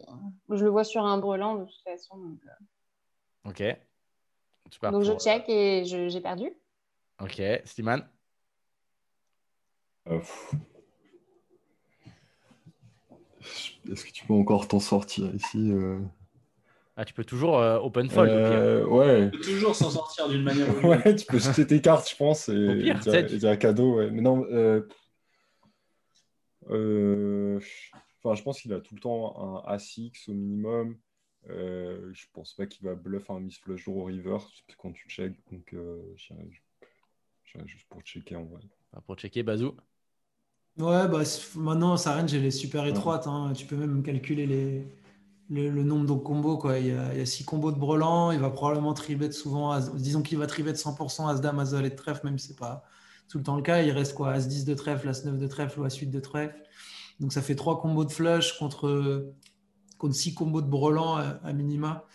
Euh, plus peut-être quelques double paires avec As-6 de trèfle. Je pense pas que le, le bet soit, soit rentable. Quoi. Après, euh, ici, euh, si on bet, on shove. Et si on shove, euh, genre, je pense qu'on peut trouver. Bon, après, c'est un 300, c'est un 300 rebuy, quoi. Je me disais, online, genre, des 300, mains ça comme- reste un gros buy in online, tu vois. Je veux dire, Pas des mains, des mains comme genre 2-2. Enfin, genre, s'il a, s'il a 2-2, euh, c'est genre. Enfin, genre, je pense que déjà, si, si on Ah, tu veux faire fold euh, Ouais, Brelan, je pense qu'on fait, on fait fold. C'est à 6 de trèfle. Il, en, bon, il y a les trois combos. Et je pense que 2-2, c'est quand même euh, genre, c'est genre. Ça fold jamais de 2. Et- Non, on a Ouais, pas- En vrai, en vrai, on- tu dis ça, tu dis ça parce qu'on est en train de revue la main, mais Ouais. genre jamais personne ne pensera à vouloir bluffer ça fold de 2 river. Déjà, quand MTT, j'ai l'impression que ça fold pas top pair, mais alors 2 Non, 2 perso, j'arrive jamais jusqu'à river, mais. euh, J'y crois pas, j'y crois pas une, j'y crois pas une seconde. Alors, si je dis pas de bêtises, j'avais un doute. On a checké. On a Mhm. décidé de, Mhm. de checker. Euh, vilain a bet un tiers pot. River. Donc, euh, il bet 32 dans, dans 90. Ah oui, il y avait aussi, j'avais pas vu Dame Valet de Trèfle. On, euh, trèfle. on fold 100% ou on est recall euh, de temps en temps? Moi, j'aime bien, on nous dit euh, si on shove, on peut trouver le bouton rebuy. Bah, c'est vrai. Hein. Bah oui, non mais c'est vrai que c'est un rebuy. Hein, c'est un Ah, rebuy. c'est rebuy, hein. On, on peut rebuy et on se dit, bah écoute, ouais, c'est bon, c'est un 600. Allez hop, on met la deuxième boulette quoi. Ouais. Qu'est-ce qu'on qu'est-ce qu'on fait sur ce 32 là? Est-ce qu'on est qu'on fold? On le dit, bah vas-y mon gars, euh, on passe à la main d'après. Mais mine de rien, si on fold, on a 160 blindes encore quoi. Enfin, on n'est pas short stack quoi. Ça, si on colle, on en a 120. là. Ouais, donc on peut call aussi pour, l'info. Pour l'info et, et si la valet 10 de trèfle, on se prend pour un génie. Ouais, non, mais- j'avoue, là, si tu chauves, par contre, tu peux faire fold à 6 à trèfle. Euh, donc, Il va pas les value, je pense. Je pense Ouais, que en fait, le truc, c'est que River, River, va les en fait, il value, met- ouais. River, il met des flush draws, des miss flush draws et ouais. en fait et, et des nuts. Il y a JPL Ouais. qui nous dit euh, si on shove, on peut aller jouer en cash game après. Euh, Ouais, faut- faudrait aller voir, faudrait aller voir les, les combos qui, qui, qui, qui restent de flush draw. Mais euh, à mon avis, si, si, si bet que des nuts et des miss flush draw, on a les codes pour call. Ouais, donc en, en fait, ici, on se dit que quand il bet, il se polarise juste et, et il a soit, enfin, en gros, soit nuts, soit, euh, enfin, quand je dis nuts, brelan ou ouais, deux paires, on va dire As-3 euh, en Mm. bottom Mm. Ou, euh, ou des bluffs, quoi. Donc, il n'y a pas trop d'intérêt de transformer notre main, notre main en bluff. Anjuli, si Ouais. tu, fais- tu, tu colles, tu fold, euh, qu'est-ce que tu ferais? Euh, je passe. Pas pour passer, ok. Bazou, Ouais, je suis pas d'accord avec Slimane parce que il a deux combos de bluff en gros, c'est Dame Valet de Trèfle et Valet 10 de Trèfle. Et ouais, c'est tout. Et il faut concevoir qu'il ne va pas se jouer tout le temps de la même manière ce coup avec ses deux mains. C'est-à-dire que Dame Valet de trèfle ou Valet 10 de trèfle, il va parfois les tribet euh, au flop, euh, pré-flop, il va parfois les, les fold au flop, il va parfois les fold au turn. Mhm. Euh, du coup, je pense, enfin, enfin, c'est très très rare qu'il. Ok, on a des bonnes cotes, mais euh, je suis pas sûr qu'on puisse compter deux combinaisons de bluff, quoi. Mais peut-être que je me trompe, je sais pas. Ça doit être close en fait. En tout cas, déjà, deux, ça fait peu. hein. Enfin, si on a Ouais, mais bon, il n'y y a pas beaucoup de value non plus. hein. Il y a il est juste Brelan, quoi. Il a six combos de value. Là. Il a peut-être As 4 suité ou As 2 suité. Ah, il peut avoir As-3. Est-ce que As-3, ça 3 bet 100%, 200 deep Ouais. Non, non, il peut flat. euh. Je pense que je vois As-3, 2, Ouais. 4, 2, 2 et, ouais, c'est tout. Au final, il n'y a pas. y a pas de- Ouais, Alors, euh, bah, on a appuyé sur le bouton rebuy. hein. On a check raise all in. Ah, Mais c'est toi qui as joué ça, non? Non, non, c'est pas moi qui ai joué ça. Ah. Bon, un tournoi 8 ended déjà pour, que je buy in ça. Euh, non, non, on a, donc on a check raise all in. Euh, ça attend qu'en face, mais ça a fini par payer. Ok. Mm. Donc, euh, bah, pronostic avec quoi il nous a payé. Moi, je pense qu'il avait juste un bon 2-2, quoi. 2-2 pense- chez, euh, 2-2 chez Comanche, ok. Slimane, Euh, As 2 de cœur. As-2 de cœur, ok. Anjuli, un pronostic sur sa main, Brelan de 4. ok. Bazou, tout a été dit, il reste. Non, Brelan de 4 aussi, moi, je crois. Le truc, c'est que je pense qu'As-2, je pense As-2, c'est juste un check-back river à sa place, quoi. Bah, je- S'il est rentré dans le tank river pour call, euh, je sais pas. Bah, moi, Genre 2-4, j'aurais snap call. Alors, sincèrement, sa main, on peut pas la deviner. Ah non, putain, le relou, quoi. Il va nous, mon- il va Ah, nous encore nous montrer un truc. euh, As un peu- 6 de trèfle. On peut pas la deviner. Non, il nous a own. Il nous Il a avait own. les As. Non. As Dame. Oh. Non, mais encore pire, encore pire, il nous a own. As plus. As 5, As 5 suité. Cinq et Roi, Valet. Roi, Valet Vous l'avez pas dit. Il avait As 3 de trèfle. As 3 de trèfle. Et je sais pas pourquoi il bet river. Je comprends pas. ce- ce- Bah, c'est quoi ce bet river? Bah, en fait, il se dit juste que nous, on est tellement. Enfin, on a tellement rien. Je pense que le mec doit se dire bah, en fait, il n'y a, il y a pas un cas où le mec euh, bet pas nuts, river, quoi. Parce que justement, il se dit qu'on va tellement check back. Donc, il se dit qu'en fait, quand nous, on check, on, est... on a zéro nuts. Et moi, je... j'aurais jamais bet As 3, mais je comprends totalement ce raisonnement. Hmm. J'ai l'impression qu'à notre place, on ne check Hmm. jamais une main en Alors, du coup, tu bêtes juste pour, pour induce quelque chose, quoi. Bah, je pense que c'est ce qu'il a fait. Pour être bet par quoi. pile la main euh, qu'on a, quoi. Mais- Non, je pense qu'il s'est dit peut-être tu peux induce quelque chose, mais euh, J'ai du mal à voir nous dans notre range pour le coup. Alors, je, je Si, on pourrait avoir des joué comme ça. 4-5 hein. suités peut-être, tu vois. Mm. Genre qui est check raise flop, lead de barrel et du coup river, ils ont. Vu qu'on a collé roi 5 de. Enfin, on n'a pas call, mais. Oui, ou si c'est 5 de trèfle. voulait call par exemple. Ou Tu peux avoir 6 6 et 5 de trèfle. Tu peux. euh, Oui, tu vas Ouais. pas le mettre sur roi 5 de trèfle, c'est certain, tu vois. Mais euh, Mm. Bon, ça fait quand même, mine de rien, assez peu de combos. Il faut vraiment connaître le joueur. Il n'y a, pas d'un. Les, les deux joueurs. euh, euh, J'ai l'historique, il n'y a pas d'historique. Enfin, les deux. Ouais, puis on pas, peut très bien checker deux paires. Ce serait pas non plus horrible de Deux checker. paires, on peut euh, clairement checker deux paires. Ouais. Deux paires, oui. Genre un As4 de temps en temps, ce serait pas horrible. Il n'y a pas non plus une value démentielle, quoi. Donc voilà un peu ce petit, euh, ce petit As-3. euh, bref, je vais trouver cette main un peu, un peu funky. Voilà, c'est tout pour moi. On me demandait si euh, est-ce que le joueur était dans le flow pour Call River là. Bah, apparemment, euh, apparemment oui. Apparemment oui. Après, Ah, il s'est peut-être dit flow, aussi. là. Il s'est peut-être dit. Tu sais, ça peut typiquement être le mec, genre. euh, même, je sais pas si c'est un récréa ou pas, on peut pas savoir, mais le mec est un peu. Il se dit Je veux vraiment trop savoir ce qu'il a, donc je paye. Parce qu'il peut rebuy en C'est un fait. très bon mindset, très bon mindset. Ça fait vraiment Ça, pas c'est du un tout bon un- mindset. un Il avait un plan, il avait un plan, quoi. Il avait- a il avait- suivi, il C'est a ça. suivi son plan. Exactement. Il avait, il avait son petit plan à lui et euh, il a payé. Il a gagné. Comment perdre bien. 200 blindes euh, Ok, bah écoute, c'est bien. Vas-y, Walou. Euh, ok, bah merci beaucoup. Euh, juste, euh, on- le, le, le, le- tout ça, confinement, couvre-feu, euh, pour finir, euh, de parler de choses qui, qui sont très gaies. Euh, vous le gérez comment un peu euh, Toi, euh, Julie, tu, tu arrives quand même à, à- à avoir du alors, moi, les- le, le premier, euh, ça s'est super bien passé. Euh, L'année 2020 m'a pas vraiment, enfin voilà, ça m'a pas vraiment impacté euh, psychologiquement. Ça se passe très bien. De toute façon, euh, moi, passer, je travaille de chez moi, donc ça change rien en fait. Mais là, ce qui commence vraiment à me manquer, C'est l'alcool, c'est les bars, on a compris. L'alcool, oui. Non, mais les bars, oui. Voilà, les bars, les restos et voyager surtout.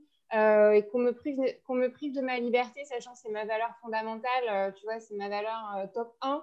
C'est ce qui guide ma vie. Euh, donc ça, je commence à, à bouillonner un peu à l'intérieur par rapport à ça. D'accord.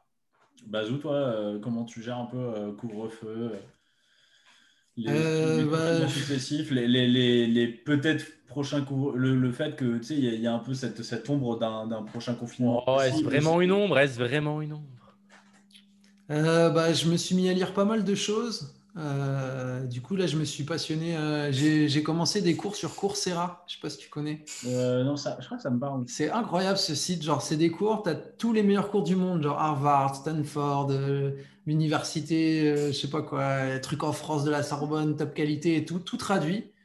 Et, euh, et je, bon, je pense que l'économie, elle part bien en couille. euh, et je me suis intéressé aussi un petit peu à la bourse en même temps et tout. Je voulais comprendre un peu comment ça fonctionnait pour, parce que je vois bien qu'il y a des, choix politiques qui sont faits, qui sont liés à une économie qu'on comprend pas forcément. Et je voulais voir un peu si s'il y avait du lien en fait entre les deux, si ça faisait au moins une cohérence en fait quelque part, même si c'est pas forcément le choix que je ferais, mais s'il y avait une, une cohérence en fait juste économique en fait à ça. Et du coup là, je suis euh, un cours de ouf de d'économie de Stanford. euh, J'ai Mais commencé et tout. Bazou, il fait quoi en ce moment? Ah, il a Stanford. c'est ça. Je suis dans mon salon. Je vais prendre à- mon petit café mais la semaine dernière, et- il était à Harvard. Mais, Yeah, of course, of course.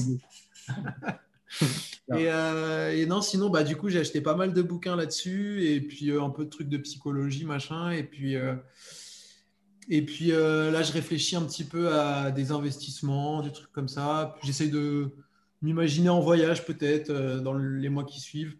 Imagine-toi bien. Imagine bien. Sois bien dans la, dans la visualisation. Mais, euh, mais ouais, non, en fait, je regarde beaucoup de trucs sur Internet en ce moment. dans- je regarde des vidéos sur le. Là, j'ai regardé des trucs sur le e-sport. en fait, les trucs qui se développent un peu, genre. Bon, c'est- ça va probablement pas être notre quotidien, mais il y a des choses qui vont être amenées à, à rester, je pense. Et, du coup, je préfère un peu plus déjà m'adapter que être dans un truc où à penser à l'avant. On sait pas ce que demain va être fait. Ça se trouve, ça va être comme ça pendant longtemps. subir, Ouais, voilà, je m'adapte et puis, euh, et puis voilà quoi. Euh, toi, Slimane? Euh, bah moi, j'ai ça, ça pas trop changé ma vie, à part le fait de pouvoir sortir, faire un peu la fête. J'aime bien faire la fête avec mes potes, tout ça, les soirées techno. T'as l'air un bon vivant Euh. là, tu m'as l'air en pleine déprime par contre. Euh, Pas mieux quand même. Hein. Non, non, mais là- là- mes potes, faire la fête. Vends-toi, vends-toi. Non, mais c'était dur, mais, mais euh, j'ai pris, j'ai pris le temps euh, de travailler un peu sur moi, donc ça m'a fait du bien. J'ai fait un régime, j'ai perdu 15 kilos euh, pendant le premier Ah confinement. ouais. Ah oui, été efficace. Euh, En moyenne, on en a on- les Français en ont pris 3, je crois. Ah, c'est ça. Ouais, Donc euh, c'est bien. euh, euh, perdu 15 Mais kilos. Slimane, il n'a pas mangé pendant tout le confinement. Vous pouvez pas aller faire les courses. Il a dit confinement, je ne sors pas. J'en ai rien à foutre. Ouais, je mangeais de la bière, voilà, et ça marchait bien. C'est l'équivalent d'un steak? Non, j'ai même arrêté l'alcool quasiment complètement. euh, Ah. Comme quoi, on prend prend Ah, pas que des ça. bonnes décisions. euh, donc, non, non, mais ça m'a fait du bien. Puis pour le, le- le grind, c'était quand même une belle période. Euh, voilà, après, j'ai j'ai pris le temps aussi de, de, de- de relier un peu avec la lecture. Je me suis acheté pas mal de bouquins sur Amazon. Alors, déjà, les bouquins, faut pas. moi- j'ai arrêté ça. Il faut pas les acheter chez Tu l'as dit tout à l'heure à peine. Tu parlais du bouquin de Joao, t'as sais dit que sur tu Amazon. bien sûr que je l'ai acheté, mais bien sûr que je faisais, je, je, et je, je le dis, je- j'ai acheté les bouquins sur Amazon et on, on, a- on en a parlé il y a deux semaines et, et je ne le fais plus et il faut, il faut surtout, non mais surtout dans la période où, euh, dans la période dans laquelle on est où il faut un peu privilégier Moi, je suis entièrement d'accord. Moi, j'achète pas pas les, les, les, les- Mhm. les commerces un peu comme ça et surtout les, surtout les libraires, tout ça qui sont en galère. Et, et non, mais je suis le premier à, j'étais- j'étais à, à- à- à prendre la facilité et à commander mes bouquins sur Amazon parce que je les voulais euh, deux jours après dans ma boîte aux lettres. Et, euh, non, Pour je- les lire trois mois après. Mais c'est faux, c'est faux. un an après. Un an après. Déjà, en général, je les achète, je les mets juste dans ma, dans ma bibliothèque pour que ça fasse- c'est comme les masterclass. Tu les achètes pour dire je l'ai, puis tu les regardes huit Ah, ans après. vole, ça, je les vole. Donc, voilà, donc, mais, euh, mais euh, voilà, c'était je sais plus pourquoi je disais ça.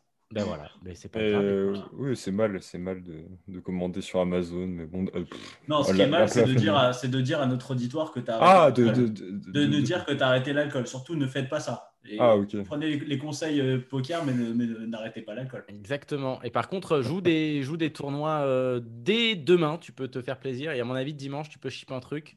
Ouais, Parce que. Parce que il faut le dire quand même, la semaine dernière, euh, ben, on avait reçu Nicolas, Bu- Nicolas Burtin et Illico Busto. Et Nico, ce week-end, il a pris 32 patates. Donc voilà. Comme quoi, on est, même quand on n'est pas sur les fauteuils rouges, il y a un petit- Pourquoi Bazou il passe tous les six mois là? Et voilà, il y a un petit run. Il y a un petit Radio. On me, dit, on me dit que je vais chip sans cas là. et- C'est la base. Le petit Et run voilà. CP Radio, quoi.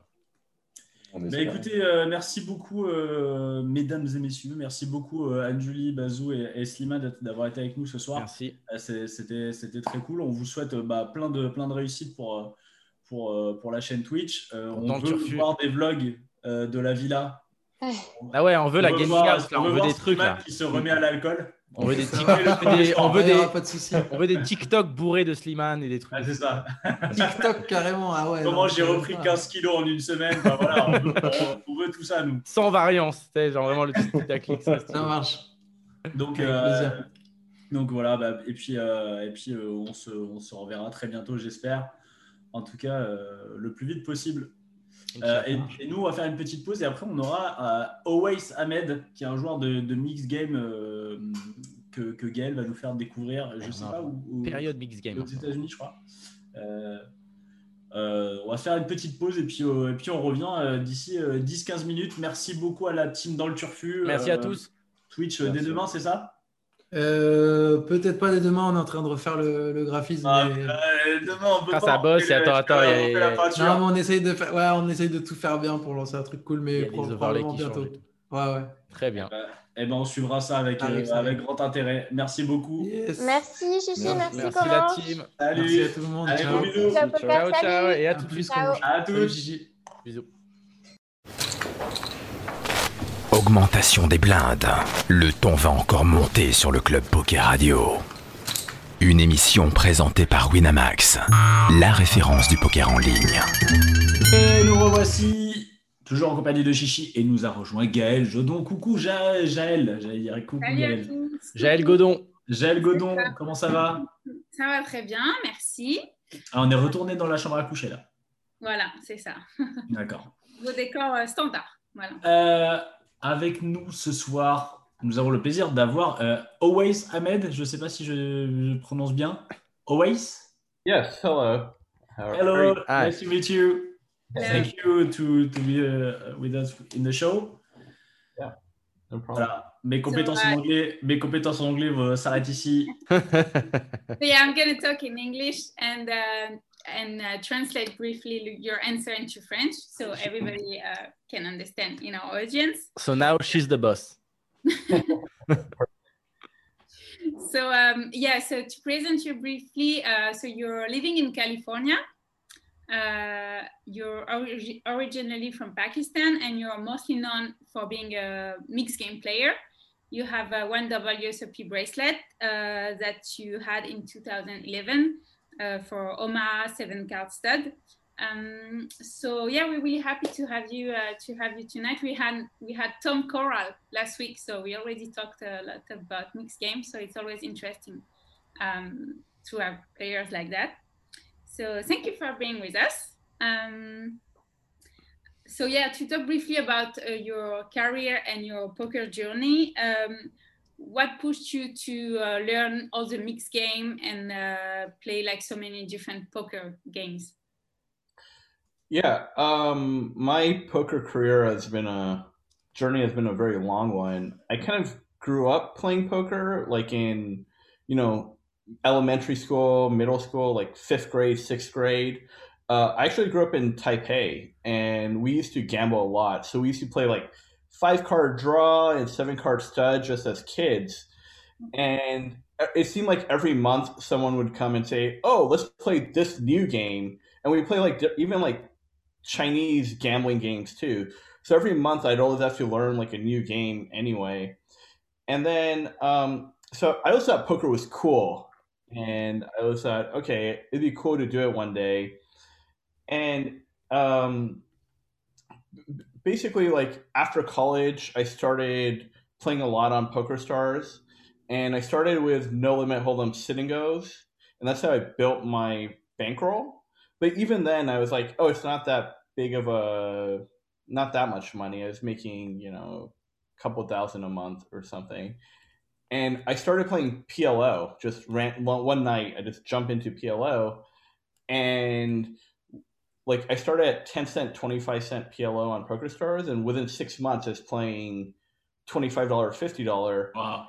And this is back in two thousand eight. And at that time, twenty five fifty PLO was the biggest poker game on Poker Stars. It was just uh, like a lot of big names were in that game, like Brian Townsend, Hastings, you know, Negranu, Barry Greenstein, is uh, um, Phil Galfon was in that game.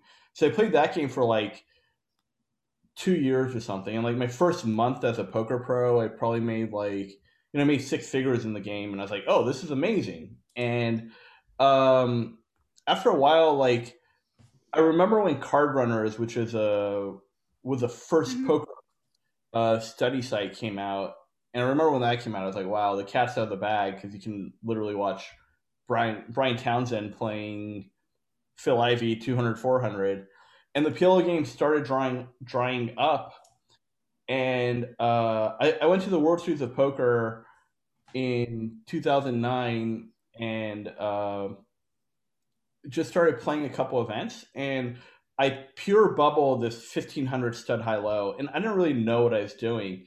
It's just so tilted because like I wanted my first WSOP cash, like it meant a lot to me.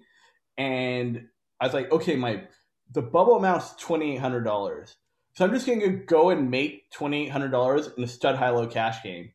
And I just go home and go on full tilt. There's like a 30 60 stud high low running and I just play it for a week straight, and I'm like, I just crush it. I just I win like 10k in a week, and I'm like, oh, these games are amazing, and it just that really like started my study into mixed games, and I'm literally sitting there playing, and I have Super System in my hand, and I'm like reading it, and I'm like not even through the chapter, and then the spot comes up. I'm like, I just read that spot right here, and then I execute it, and it, it was just you know it's beautiful. So uh, th- that's really how I started mixed games was being on tilt for bubbling a tournament.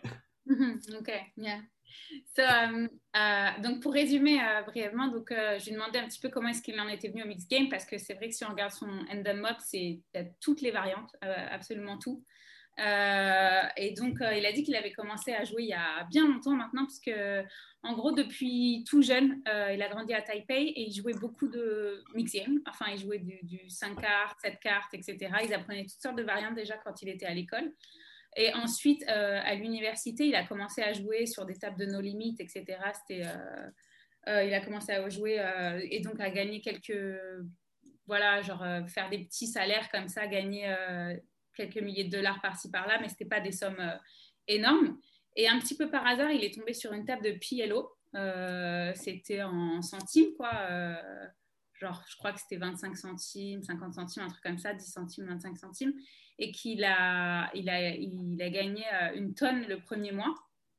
Et donc, en un mois ou deux mois, quelque chose comme ça, il s'est retrouvé à jouer euh, sur des tables en 25-50 en PLO. Donc, euh, il a eu euh, une montée vraiment genre en flèche sur le PLO. Et donc, du coup, il s'est dit, ouais, on peut vraiment gagner plein d'argent finalement en jouant à cette variante-là. Et en 2009, il s'est retrouvé sur ses premiers WSOP. Euh, il a fait la bulle du, du tournoi, je ne sais pas quelle variante. Euh, Stodailo, je crois. Stodailo. Pas de bêtises. Stodailo, il me semble, ouais. Stodailo, ouais, en 2009. Et donc, il a fait la bulle, mais sans savoir vraiment euh, comment jouer, en fait. Euh, il savait pas trop ce qu'il faisait et euh, ça l'a vraiment tilté de faire la bulle. Et il s'est dit, ok, je vais vraiment étudier à fond euh, cette variante-là aussi. Euh, et donc, c'est comme ça un petit peu en étant tilté d'avoir fait la bulle euh, de son premier tournoi WSOP, parce que pour lui, c'était un rêve de, de cash sur des WSOP, qui s'est mis à étudier, euh, qui s'est mis à étudier toutes les variantes et il s'est mis à jouer des tables. euh, bah, à l'époque, quand il jouait en 25-50, il jouait contre Phil Galfond, Brian Hastings, euh, genre tous les plus grands noms du, du poker. Qui Citer. Brian Townsend qui à l'époque euh, qui était un genre c'était le, le boss de fin à l'époque hein, d'ailleurs Brian Townsend c'est Brian Townsend was SB Rugby no? Uh, yeah.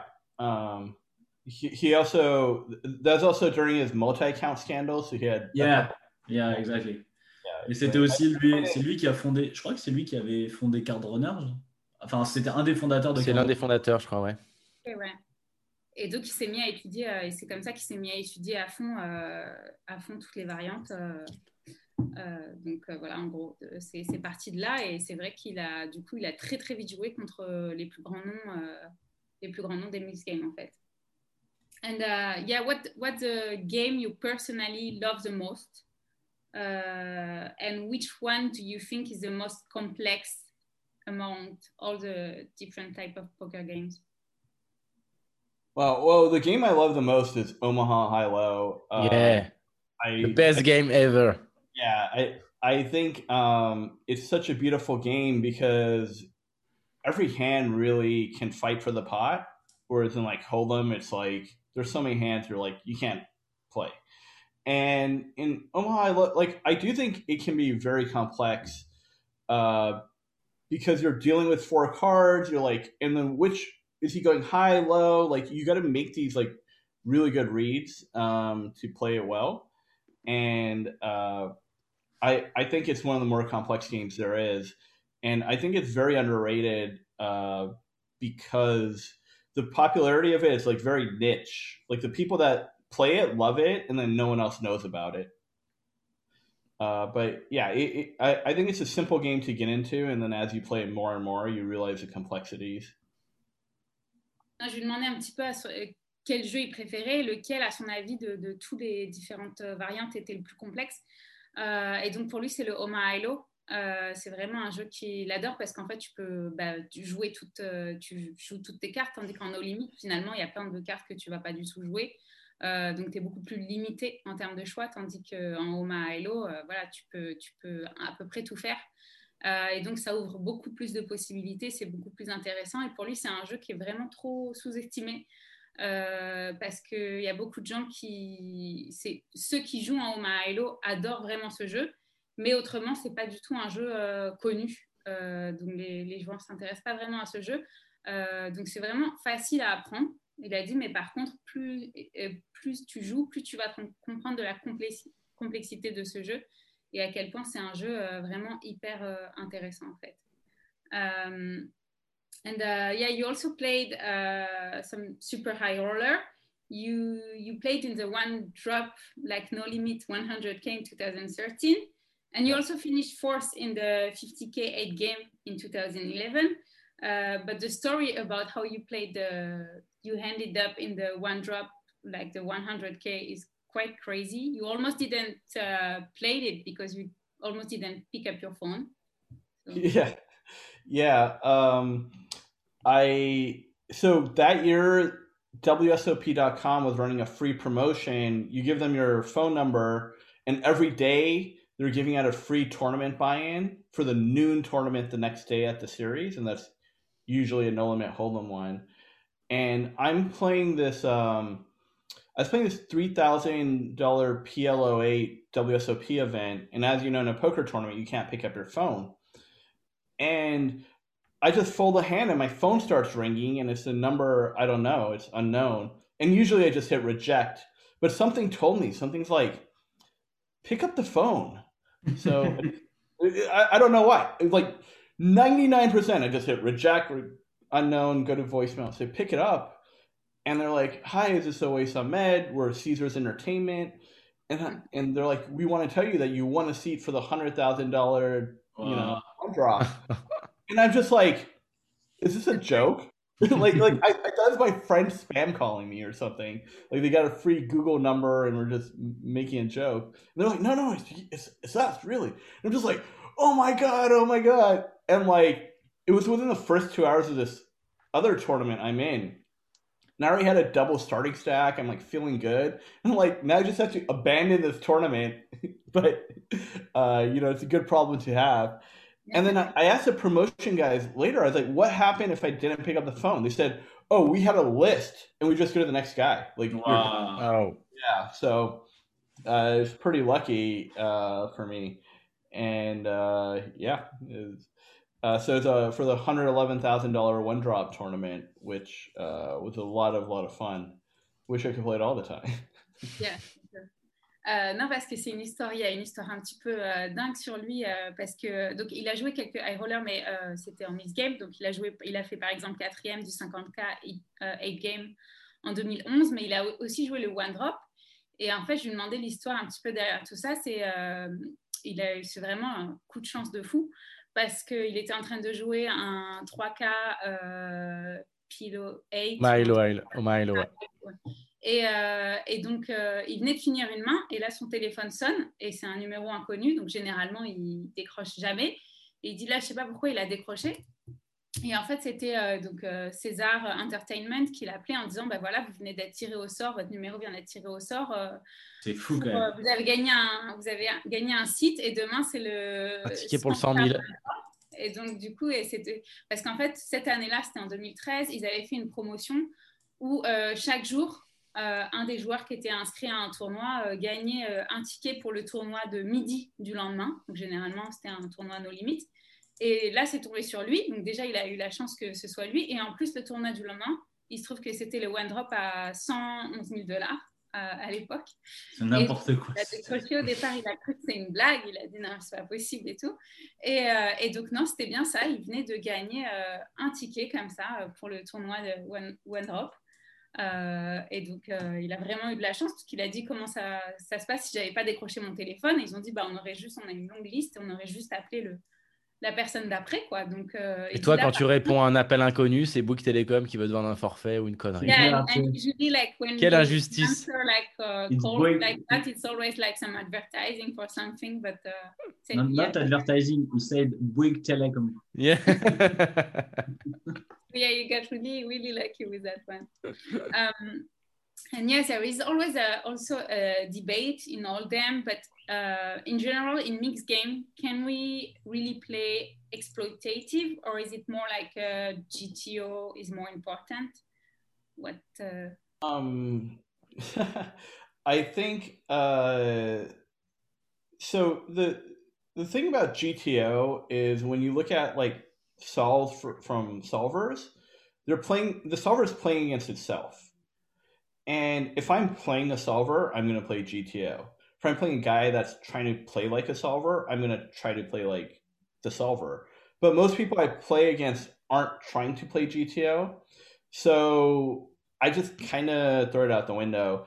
Uh, I, I let it inform some baseline decisions. Like if I'm the cutoff, I'm like, okay, what can I raise or what can't?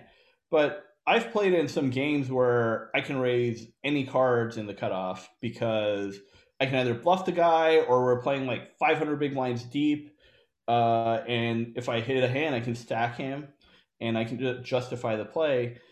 I'm more of a on board with exploitative poker because I mean no one no one plays close to GTO. Even the people that say they do don't. And I, I think if you go back and look at the heads up match of of uh, was it Libertas against the he he yeah. the played the four like four great heads up players, and then they're like, wow, the bot like 10x best pot on river like this at this frequency, and we've never faced that. And the fact that these top online heads up players are like, we've never faced that, just tells me that none of them are even approaching close to GTO. So why would I concern myself with like playing this uh, version of GTO that like isn't even really GTO? Like, uh, like I, I think as uh, we see, you know, technology get better and better, and um, maybe in like five, ten years, we'll see a lot of players cl- playing closer to GTO. But uh, I, I, don't know of many players that have really even solved heads up no limit hold'em. Um, there's some bots that claim they have, but then you always hear of another bot beating that bot or something. So um, until it like really affects me and my bottom line, like I don't really care about it. I, I think um, it's always good to study, and I study poker a lot. I I do look at what solvers are doing. I do look at outputs, and I think about how I can change my play based on it. But ultimately, if a guy's playing like 100% of hands from the big blind, then I can now play way many more hands in the cutoff. Uh, stuff like that, which are things that, uh, unless you've run hundreds of GTO sims and been like, okay, now I'm going to expand this guy, villain's range to be this wide versus this wide, and then you study it and memorize it, like it really doesn't um, have as much of an application as a lot of people think. Um, I, I do think that there's a a shift towards this like, oh, we all need to study solvers because we see all the high roller regs doing it. And I think if I if I was going around the world playing high rollers, I would just do deep dive into like Pio because that's what everyone else is doing. That's how they're developing their value bets, their bluffs, their calling frequencies, all that.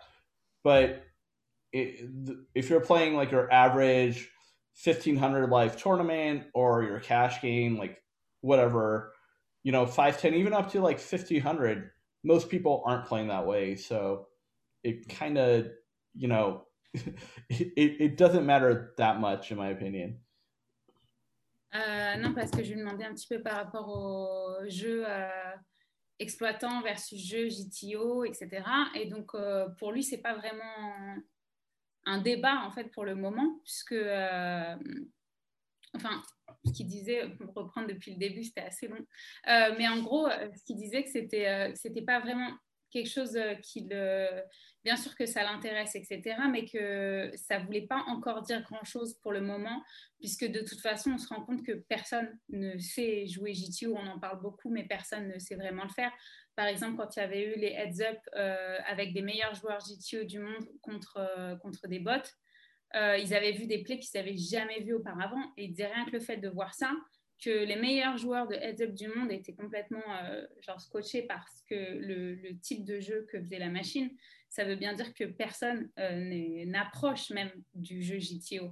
Euh, donc, c'est-à-dire qu'on peut l'étudier, etc., mais à moins de, retenir euh, voilà, des centaines et des centaines de simulations et de jouer dans des super high rollers où effectivement tous les, joueurs de ce type de fil de l'âge genre apprennent le GTO et s'approchent d'un jeu qui va vers le GTO. si on reste dans des jeux moyens, jouer même en cash game ou des tournois, genre 1500 dollars de buy-in, des choses comme ça, des tournois de type moyen, et même des cash games, même jusqu'en 25-50, euh, personne ne, joue ce type de jeu-là et ne s'en approche. Donc peut-être que d'ici 5-10 ans, euh, ce sera des types de jeux qu'on verra beaucoup plus. Et dans ce cas-là, il faudra commencer à vraiment euh, s'y intéresser beaucoup de plus près, mais que pour l'instant, ça ne veut pas dire grand-chose. Et que, en gros, c'était ça, le, résumé, quoi. Qu'on peut, qui va plus se concentrer sur un jeu exploitatif, exploitant, qu'un jeu JTO, puisque de toute façon, personne, personne ne, sait jouer euh, comme ça. Donc, en gros, voilà. Je ne sais pas si vous aviez des trucs à rajouter que vous avez. Euh, non, ça serait bien. D'ailleurs, comment, euh, moi, je veux bien savoir comment, comment ça se bosse. Il y, a des solvers pour les mix games? Mm-hmm. Yeah, he was asking, is there some solvers for mixed game? How do you work on your? Um, so there's not much out there. There is a Omaha 8 solver out there. Um, and I've studied it a little bit and it I so just to like go back on that point that I was making before, I think the best players study as much as they can mm-hmm. as and they do study like solver outputs and then they build their game around it, but they also know how to deviate from it very well. And I think right now, like that, like the there's a solver versus exploitative. Like people are like, oh, you're either team one or team the other. Mm-hmm. No, I think like the best players know how to do both very well and know how to shift their play very well.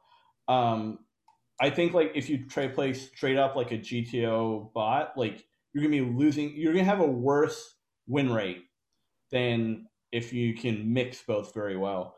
Uh, as for mixed games, um, there are a couple solvers out there.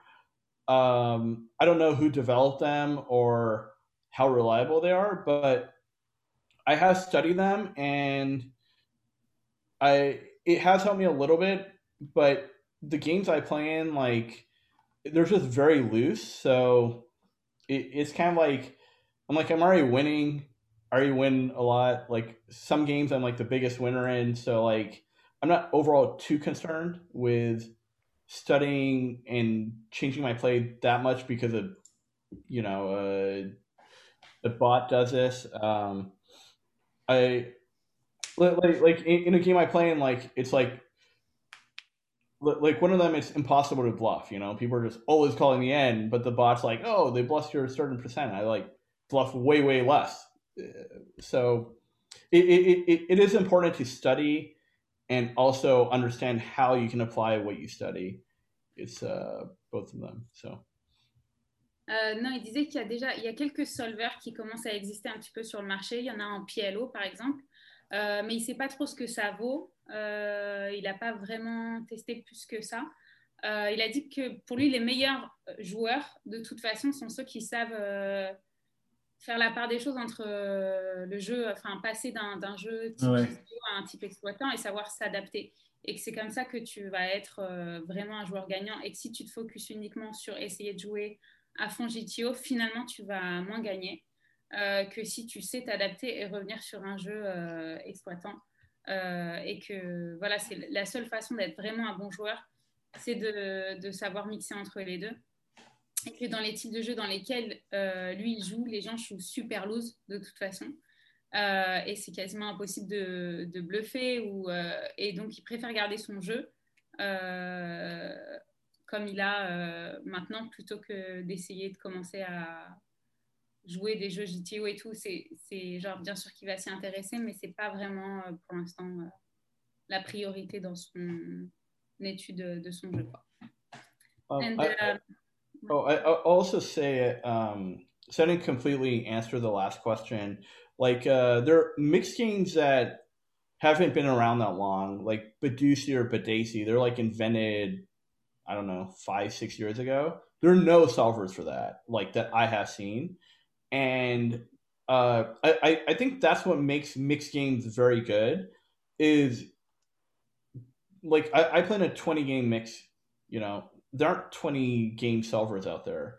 Uh, and then sometimes what you do is you change the ante structure. So like we play like high ante Raz. Suddenly like a solver that solved for like um, an ante that's like one fifth a big bet versus half a big bet, it changes everything. So um, th- th- there are ways that like you can't just make games for more action, but it also takes away from the ability of them being solved. Um, and a, a big reason, obviously, is the market's not that big. How many people are trying to go solve for like Badusi or Raz? Like ten guys in the world, maybe. So um, maybe a couple of them privately developed a solver, but I haven't seen one for games like that. Um, and, and, I think that's what makes the games good. Is uh, a lot of times people are just figuring it out on, on the fly, and it's more like um, old school poker. You know, you just and, and it, it gives for more gambling. It's like, oh, I don't know, so just call and figure it out. Euh, non, et ce qu'il disait, c'est intéressant, c'est que par rapport pour, pour, plein de différentes variantes comme le Badoussi, etc., c'est des jeux qui existent depuis quoi 5-6 ans. Euh, et donc déjà, il n'y a pas tellement de public que ça et c'est des jeux récents. Donc forcément, il n'y a pas de solver pour plein de types de jeux. Ils jouent sur des jeux où ils jouent, euh, par exemple, 20 jeux différents. Donc forcément, il n'y a, pas de, il a pas de solver pour tout ça. et que... Donc que la structure aussi, il parlait de la structure des mises, que la structure évolue et du coup, ça change tout. Ouais, que par exemple, ils vont jouer un INT sur du RAS et que ça change complètement, même s'il y avait un solver euh, qui solvait quelques spots, de fait de changer les NT, ça, ça change absolument toute la donne. Donc, euh, c'est impossible d'avoir des solvers pour euh, tous ces types de variantes-là. Et, et, que de toute façon, il n'y a pas non plus le public. Quoi. Ça reste quand même un nombre de joueurs assez restreint. Euh, et que c'est ça qui fait aussi toute la beauté de ces jeux-là, c'est que c'est un petit peu euh, à l'ancienne, quoi, en fait. Tu apprends sur le tas et que tu dis, tiens, je sais pas, donc finalement, je vais, je vais call et puis on verra bien ce qui se passe. Et que c'est un petit peu, euh, voilà, c'est un petit peu du poker old school encore. Il n'y a pas vraiment de matériel pour apprendre et tu apprends encore comme ça sur le tas. Donc c'est ça ce qui fait aussi la beauté de ce type de variante.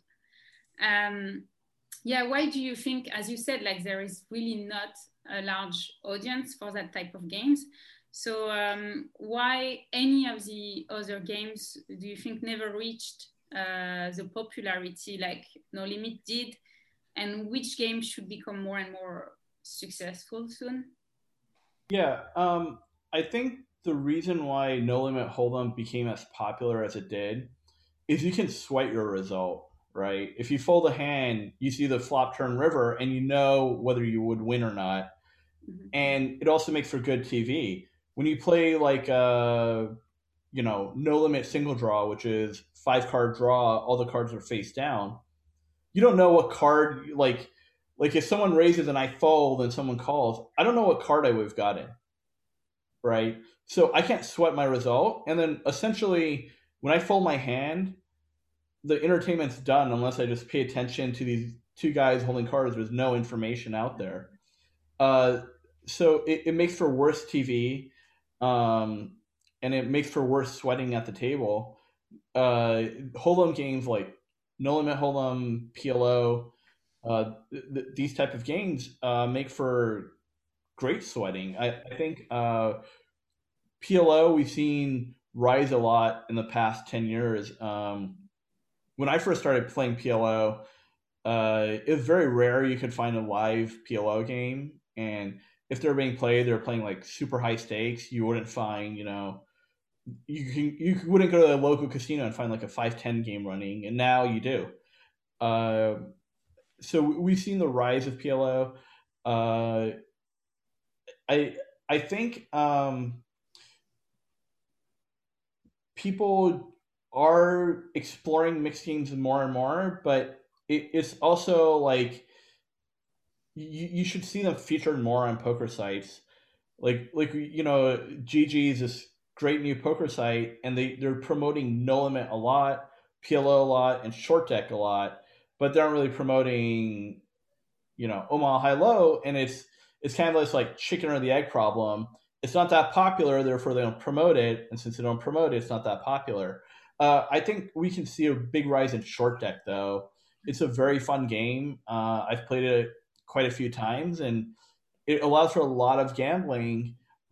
And it's the same thing, like like there aren't many solvers out there for it, and people don't have access to it. Maybe like the top twenty short deck players in the world have the solver, but uh, actually just this week someone was asking me on Twitter of uh, the short deck problem, which hand has better equity, aces or jack ten suited? and I I just googled short deck solver, and I ran in or sorry short deck calculator, and I ran on two different of these calculators and gave me different results. So even the calculators online aren't like I don't know which one's good yet. Uh, so when when people don't have like perfect information or solves, the games naturally are better. And uh, I, I think short deck can be the next big game. Mhm. Euh, non, parce que euh, je me demandais pourquoi est-ce que, d'après lui, le... toutes les autres variantes, il n'y a vraiment aucune autre variante qui avait vraiment connu un boom comme le No Limit et qui n'y en a aucun qui est euh, grand public comme le No Limit et quel jeu devrait euh, plus euh, voilà, connaître du succès à l'avenir. Euh, et donc, il a dit il n'y a aucun jeu qui est comparable avec le Hold'em dans le sens où au No Limit Hold'em, tu peux tout de suite voir quel aurait été le résultat si tu avais continué à jouer ta main, etc. Tu, vois le turn, tu vois la river, tu vois les cartes. Du coup, c'est beaucoup plus facile de, de suivre et d'être intéressé par le coup que par exemple dans d'autres variantes dans lesquelles il joue, où c'est euh, que avec des cartes fermées et euh, une fois que tu as une fois que as fold ta main, bah, tu peux il n'y a rien à regarder en fait, il n'y a, a, pas de board. Il n'y a, pas d'émotion, il n'y a pas de. Tu ne vois pas les cartes, il n'y a, a, rien. Tu n'as aucune, euh, aucune autre donnée. Euh, donc forcément, déjà au niveau télévisuel, c'est pas vendeur. Donc c'est normal que le low limit hold'em, voilà, c'est plus facile à comprendre et en plus tu vois les cartes et tu vois quel aurait été le déroulement, etc. Si tu avais continué ton coup. Donc c'est beaucoup plus vendeur, c'est beaucoup plus attractif pour, pour les gens. Euh, et, euh, et, il dit que par exemple, il y, a eu, y, a eu beaucoup de succès sur le short deck récemment et le PLO aussi, que le PLO depuis 10 ans, ça s'est extrêmement développé qu'à l'époque où il jouait il y a 10 ans, c'était impossible d'aller au casino à côté de chez toi et trouver des tables de PLO euh, sur des bails moyens, à moins de jouer sur des très très hautes limites. Euh, et tandis qu'aujourd'hui, tu vois des tables même de 5-10 PLO un petit peu partout qui tournent tout le temps. Euh, donc ça, c'est déjà une variante qui s'est vachement développée. Et euh, plus récemment, le short deck, euh, qui connaît un énorme succès. Par exemple, sur la plateforme Gigi Poker, bah, il développe énormément le no limit, le PLO et aussi le short deck. Parce que voilà, c'est facile, c'est vendeur, les gens arrivent à comprendre. Mais pareil, en, en, short deck, il n'y a pas longtemps, il y a quelqu'un qui lui a posé une question sur Twitter le, quelle main a la plus d'équité entre As et King 10 Valet 18. Hein Valet 18. Ah oui, Valet 18. Deux As. ouais. Et, et, il a regardé, donc il y avait deux, deux calculateurs différents. Et les deux donnaient des résultats différents. Donc au final, on n'en sait rien, parce que même les calculateurs, tu ne peux pas encore trop, trop les croire. Euh, voilà pour le short deck et donc euh, c'est pour et donc euh, ça il pense que le ouais le short deck c'est vraiment le jeu qui va qui va qui va s'accroître bientôt quoi and um, yeah overall like in the world who do you think like is the best uh, mixed game player is it possible um, to give an answer to that I mean, we, we don't know the best at anything, right? It's just uh, uh, based on experience or whatnot. Um, I've I, I, I played with Matt Ashton a lot, uh, maybe five plus years ago, and I thought he was the best that I had played with at that time. Um, you know, uh, Jake Abadala is obviously great. Um, and there I, am sure there are guys that are just beating Bobby room Bobby's room that I've never played with that are just playing 1K, 2K or whatnot. Um, you know, like like uh, m- like turrets, like Mikhail turrets. Uh, he's probably one of the best triple draw players in the world. So th- th- there are a bunch of guys that are just really, really good, and they're in a class of their own. And uh, I, I will say the guys that I know that are the best in any game or amongst the best, they play the most and study the most.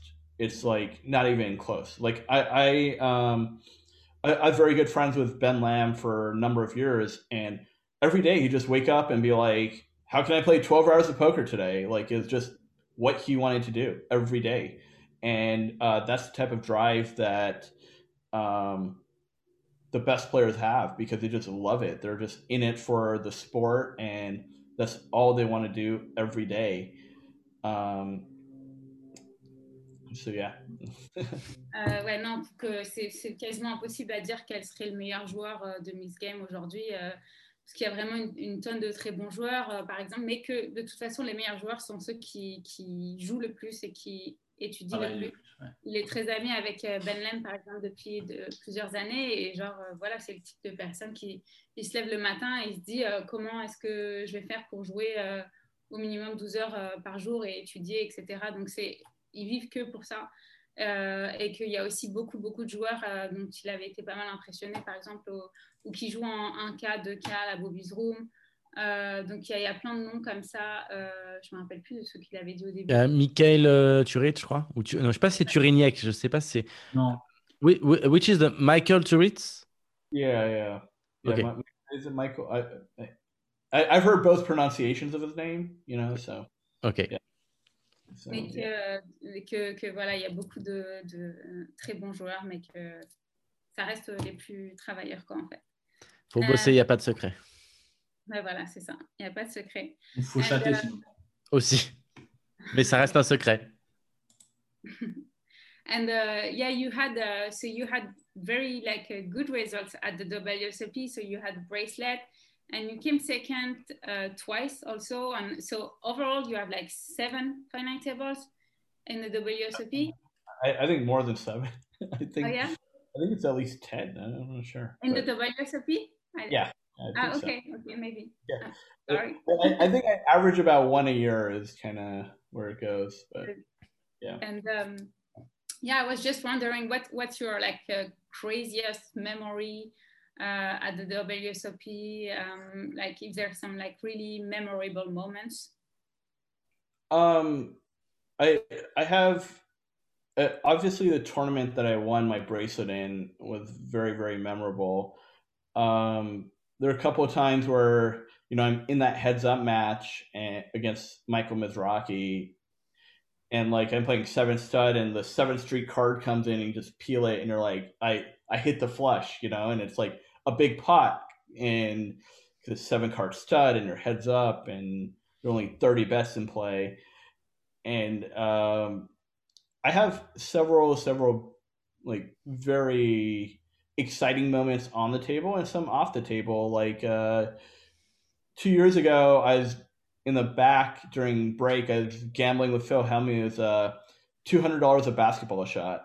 You know, we're just there's a basketball hoop back there, and we're just shooting and then uh, playing horse, and it's two hundred dollars a shot. And you know, it's just fun sight action.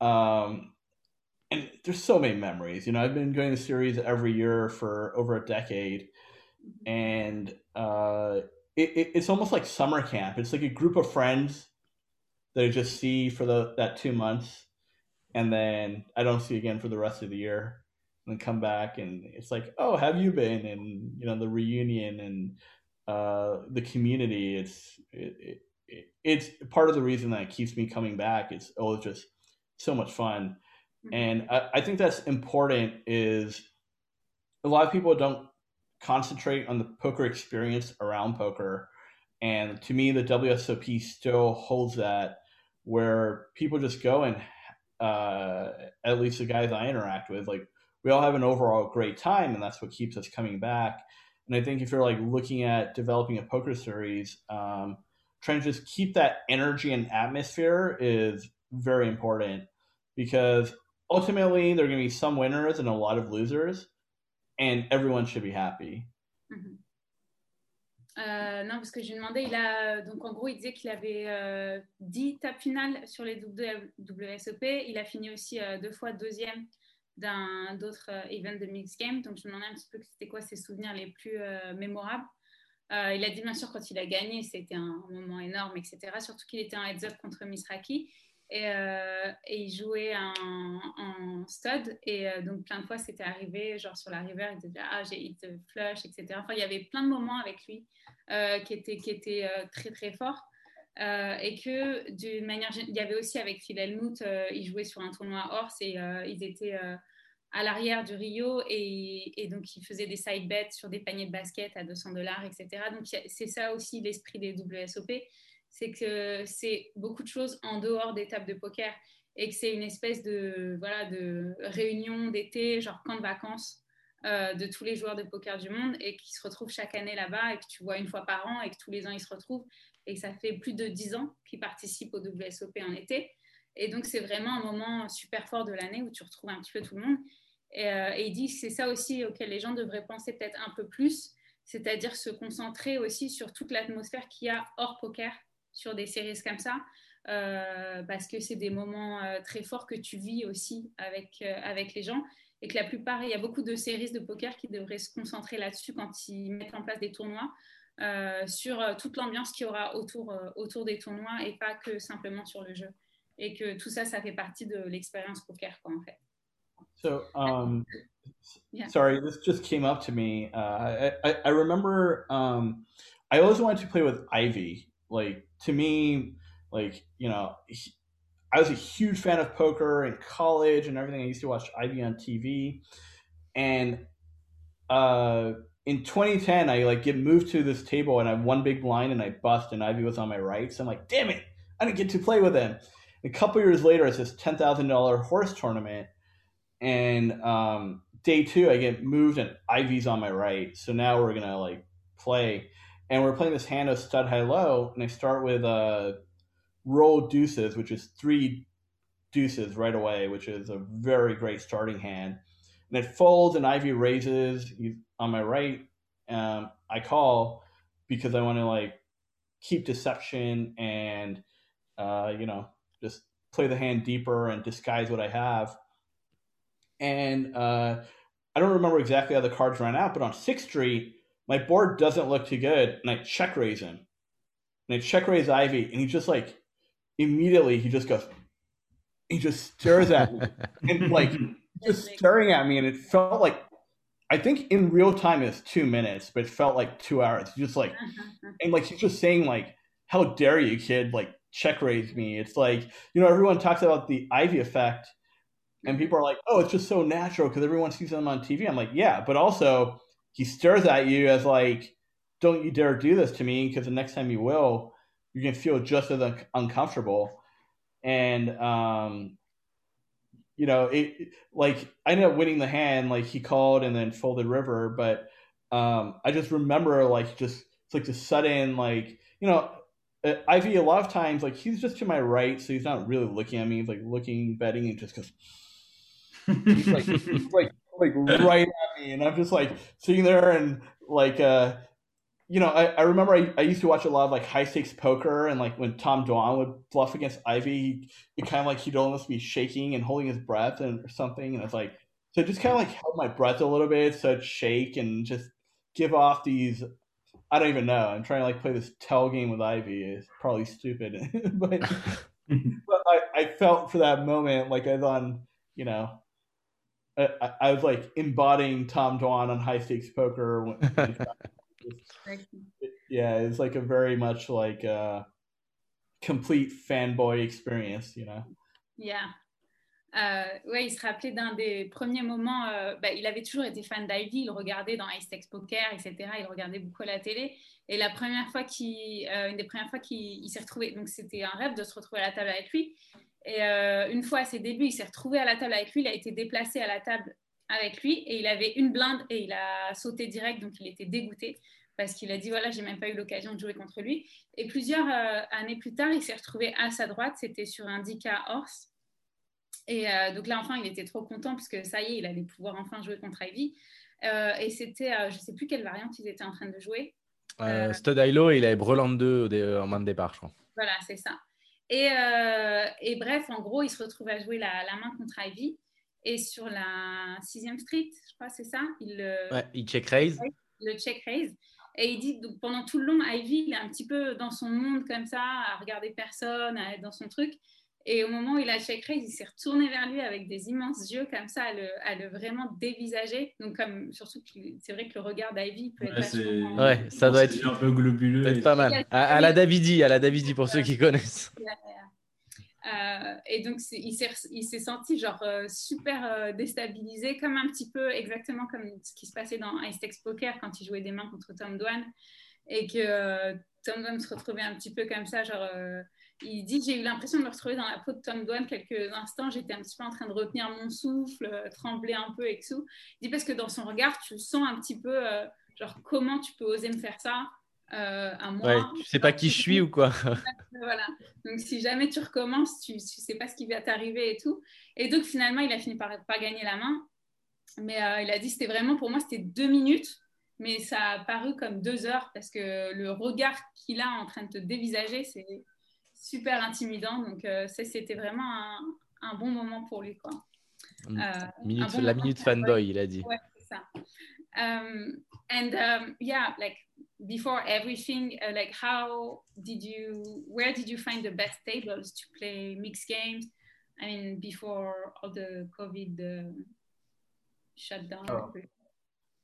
Yeah. Um, you know, it, in Los Angeles, we have a mixed game community. Um, there are games in casinos, and then uh, there are like also just private sites online that have mixed games. So there's like both of those. Um, yeah, it's just uh, for a while I was playing a lot on like uh, Bovada. They had a very good Omaha high low game, but then that ended, and um, yeah, it's mostly just been um, LA, Vegas. You know, Vegas is only four hours away, so I would drive there sometimes for you know and just go play for a week or two or something, and then uh, just online as well. So. Mhm.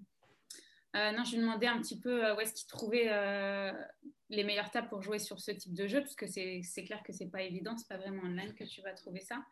Euh, et donc, euh, lui, à, bah, à Los Angeles, il y a beaucoup de parties, il y a une grosse communauté de joueurs euh, comme ça qui développent des parties un petit peu voilà, privées.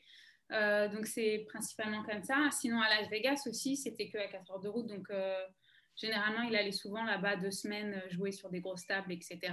Et sinon, sur Bovada aussi, avant, ils avaient des, des variantes comme ça, mais maintenant, il n'y en a plus. Donc voilà, c'est principalement par des connaissances et sur une communauté euh, donc voilà, qui ils développent des parties entre eux. Quoi. And um, yeah, um, nothing to do like uh, with poker. You seems also very active on social media, uh, outspoken about uh, politics and everything. So it's been like a very uh, a lot of stuff happened in the U.S. Uh, recently. So how do you feel about the situation and everything? Because you talked a lot about that on, on Twitter. I saw that. Oh yeah. Um, well, I booked a lot of action against Trump um, Okay. for the election. I I kept offering odds. Like it's crazy to me how people would keep betting. Like uh, after you know the electoral college certified Biden, so I'm like twenty to one on Trump and get few thousand in action. And then uh, after Trump conceded, I said, I'm offering 50 to 1 on Trump and I get a few thousand in action. And it's like, just, um, so one way is I made money by booking action. Um, obviously, the result came in my favor, and that's what I thought it would. So that's why I bet it that way.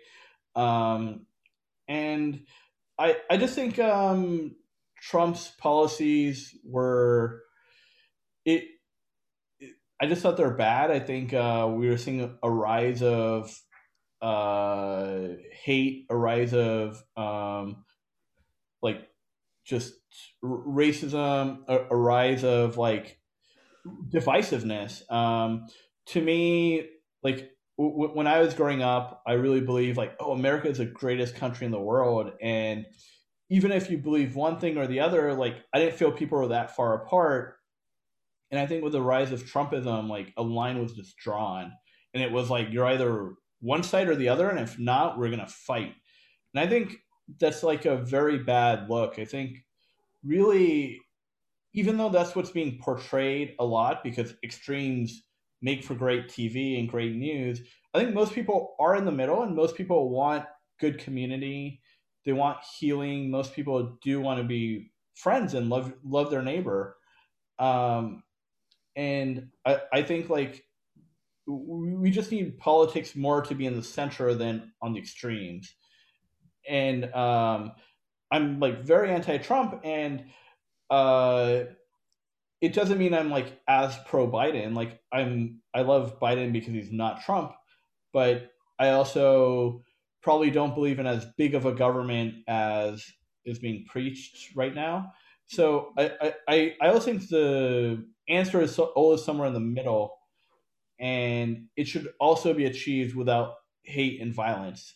And um, I I think like we saw a rise of a movement that really was to me, it doesn't make sense. And to me, it's just like pretty stupid.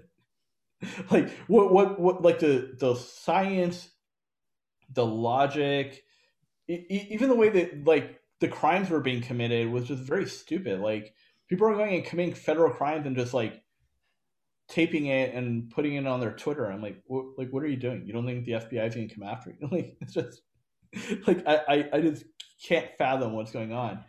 Um, so uh, you know, we obviously have a changing of the guard.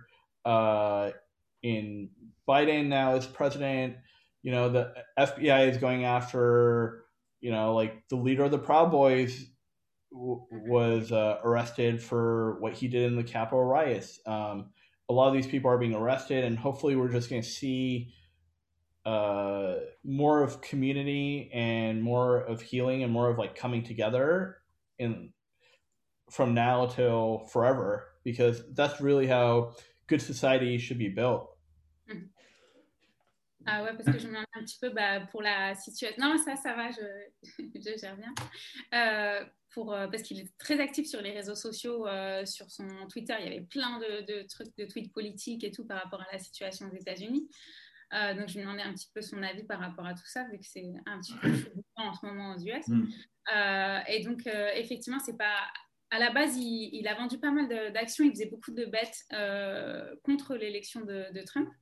Et il dit pour moi, c'était incroyable de voir que même jusqu'à la fin, j'arrivais à bouquer des, à des bêtes euh, et dit même après qu'il ait perdu euh, le collège électoral, il y a encore des gens qui étaient prêts à prendre 20 contre 1 que Trump allait quand même rester président. Et même après qu'il ait finalement concédé euh, genre, la défaite, il y a des gens qui étaient encore prêts à acheter à 50 contre 1. Donc il dit au final, ça me semblait incroyable que j'arrive encore à faire des, milliers de dollars sur des bêtes comme ça. les gens ne voulaient toujours pas ouvrir les yeux.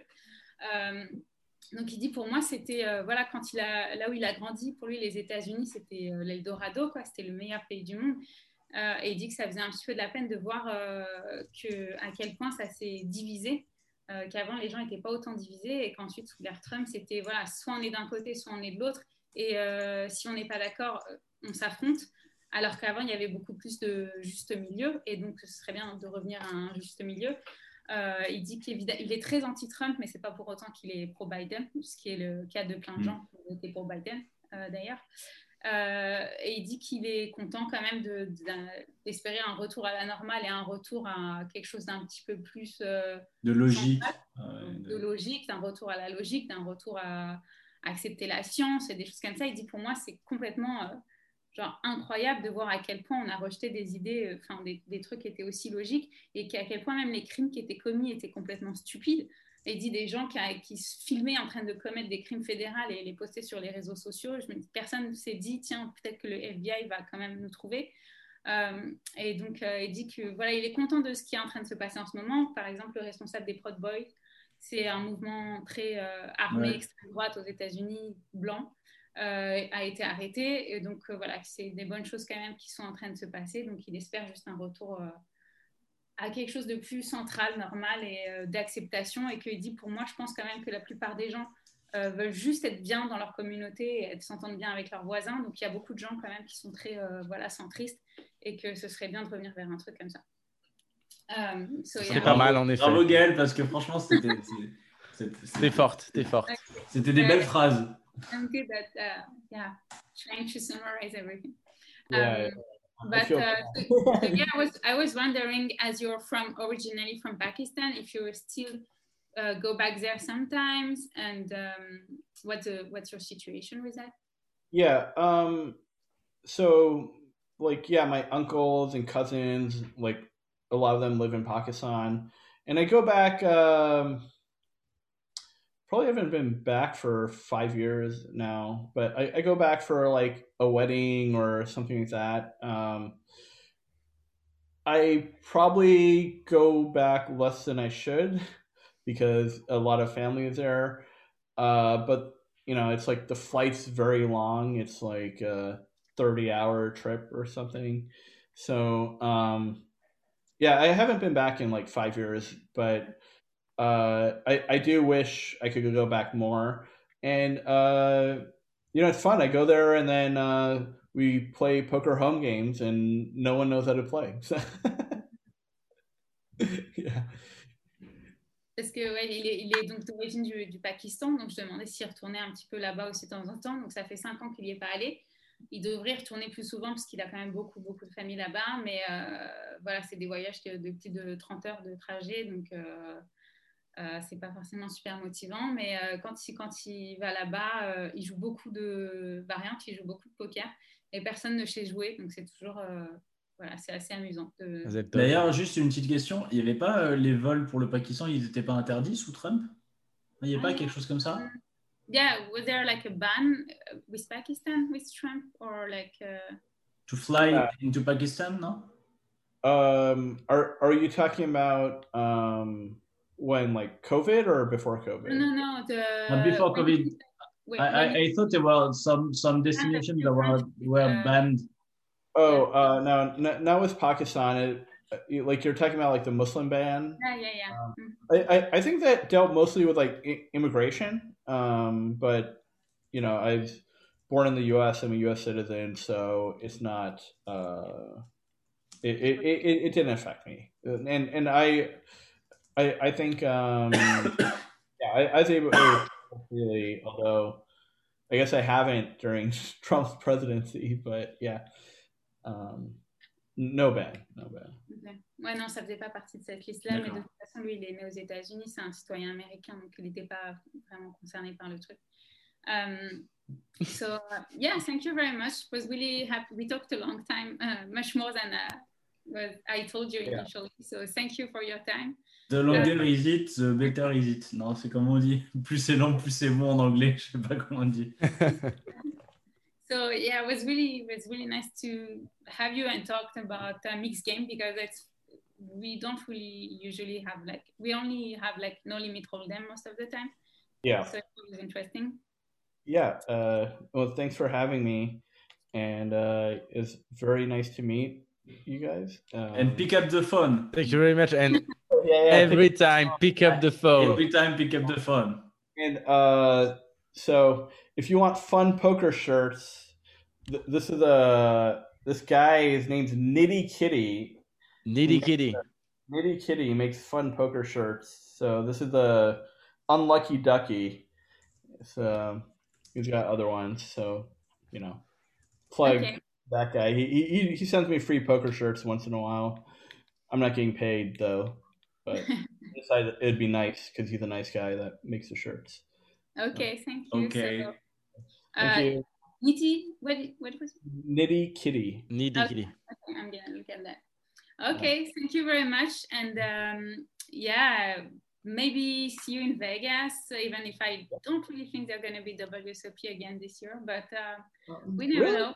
I, I think there will be. I, I think uh, they'll say like um, you sign a waiver and you just take personal responsibility and you know that there's a virus and you know there's a vaccine and just run it. Like I, I, I they're they're gonna try and make money. That's really I really hope so, but I, yeah, I, Maybe I, it's gonna be online for uh, next year. ah, yeah, that would be. It, you know the online one was fun, but there wasn't many mixed games, and um, they're all turbos, and uh, you know it's a great way to win a bracelet in a day type of thing, but uh, nothing beats the live experience. So yeah. yeah. So yeah, I really hope so. We'll see. And um, yeah, thank you again, and good luck for your next games. And uh, Thank See you very you. much, Ray. Thank you. Bye. Bye bye, always. Bye. Bye. Ben, comme d'habitude, encore, encore euh, quelqu'un de super sympa. On a parlé super longtemps en fait, mais. euh, Non, mais il faisait des, il faisait des belles phrases. Quoi. Il Ouais, des- il parlait, il parlait, il parlait bien. et tout. Des, fois, j'avais- je me disais, putain, la pauvre Gaëlle, comme des- je sais pas comment tu fais, mais franchement. Non, oui, surtout, en plus, comme je gère pas trop les mix games, euh, c'est super Ouais. compliqué des fois à comprendre. Je me dis, je sais même pas de quelle variante il en oh, les mêmes- tu sais, même les gens qui jouent, des fois, c'est pareil. Hein. Ouais, ouais, ouais. Donc, euh, mais bon, c'est toujours intéressant d'avoir des joueurs comme ça parce que c'est vraiment un autre monde. Quoi. Le mix game, c'est vraiment un peu à part. Le mec a quand même réussi à, à continuer à prendre des bêtes contre Trump, et ça, c'est quand même fort. Ah, ça, j'avoue. incroyable. C'est incroyable. C'est incroyable. Même euh, genre quelques jours avant l'investiture, il prenait encore Mm. des bêtes. Ah, c'est fou. fou. sont cons, ces Américains. Euh, pardon. C'est clair. Euh, eh ben, écoute, merci beaucoup, Gaëlle. Euh, bah, la semaine prochaine. Ah, on verra. Suspense pour la semaine prochaine. Eh bien, très bien. confiance. Bien. Mais en tout cas, Tom Corral de la semaine dernière était super cool parce que c'est lui qui m'a conseillé. Et il m'a conseillé d'autres joueurs aussi. Donc, euh, Et voilà, comme ça, il se passe le relais, euh, nickel. On fait, toute la, on fait toute la saison au top. exactement. Eh bien, merci beaucoup. Voilà. Et euh, bonne fin de soirée. Bah, Eh bien, merci écoute, beaucoup. bonne dé- bon début de journée. Merci. Et profite. Ça marche. Allez, gros Allez. bisous. Salut, ciao, ciao. Bisous. Eh bien, voilà. Nous allons tranquillement arriver à la fin de cette émission. Totalement, voilà, on va pouvoir euh, rentrer chez nous, enfin rester chez nous. Ah, moi, je vais pouvoir. euh, ouais, j'ai euh, j'ai un peu de route. Je vais prendre le Tromé, là. Ouais, compliqué. T'as- enfin, Euh, Je veux dire, tu as une énorme maison aussi, les gens ne savent pas, mais tu as une énorme maison. J'ai une énorme maison. Et une énorme. Mais ça, je n'en parle pas. maison. Euh, un big up à tous les gens qui sont encore avec nous sur Twitch. hein. Euh, il est, il- Ouais, Tinlu, JPL, euh, Frank JP JPL Bubble, qui est là- euh, JPL Modo. qui est là du début à la fin. Bobble Bubble, le modo euh, très, très efficace. Voilà, modo, euh, modo efficace. Bubble Bubble et JPL qui étaient là du début à la fin. Vinsanity aussi. Euh, Tinlus, euh, KT, Chichi. Je sais pas, lui, pas- j'aime pas ça. Ah, il est pas ouf, c'est un peu un connard ce mec. Il me donne de la thune en plus. Dédé, euh, voilà, vous êtes là. Premier et dernier JPL, mais oui, mais ouais, en force, dédicace.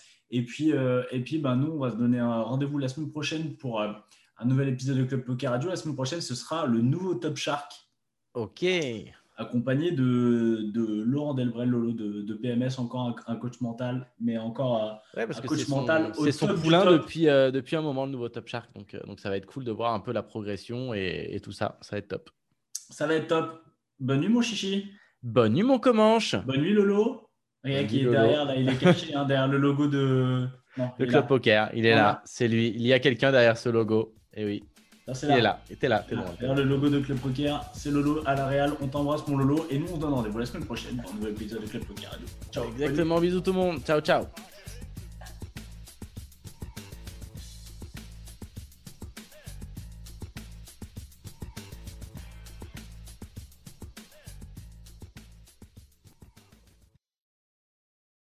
Les jeux d'argent et de hasard peuvent être dangereux. Perte d'argent, conflits familiaux, addiction.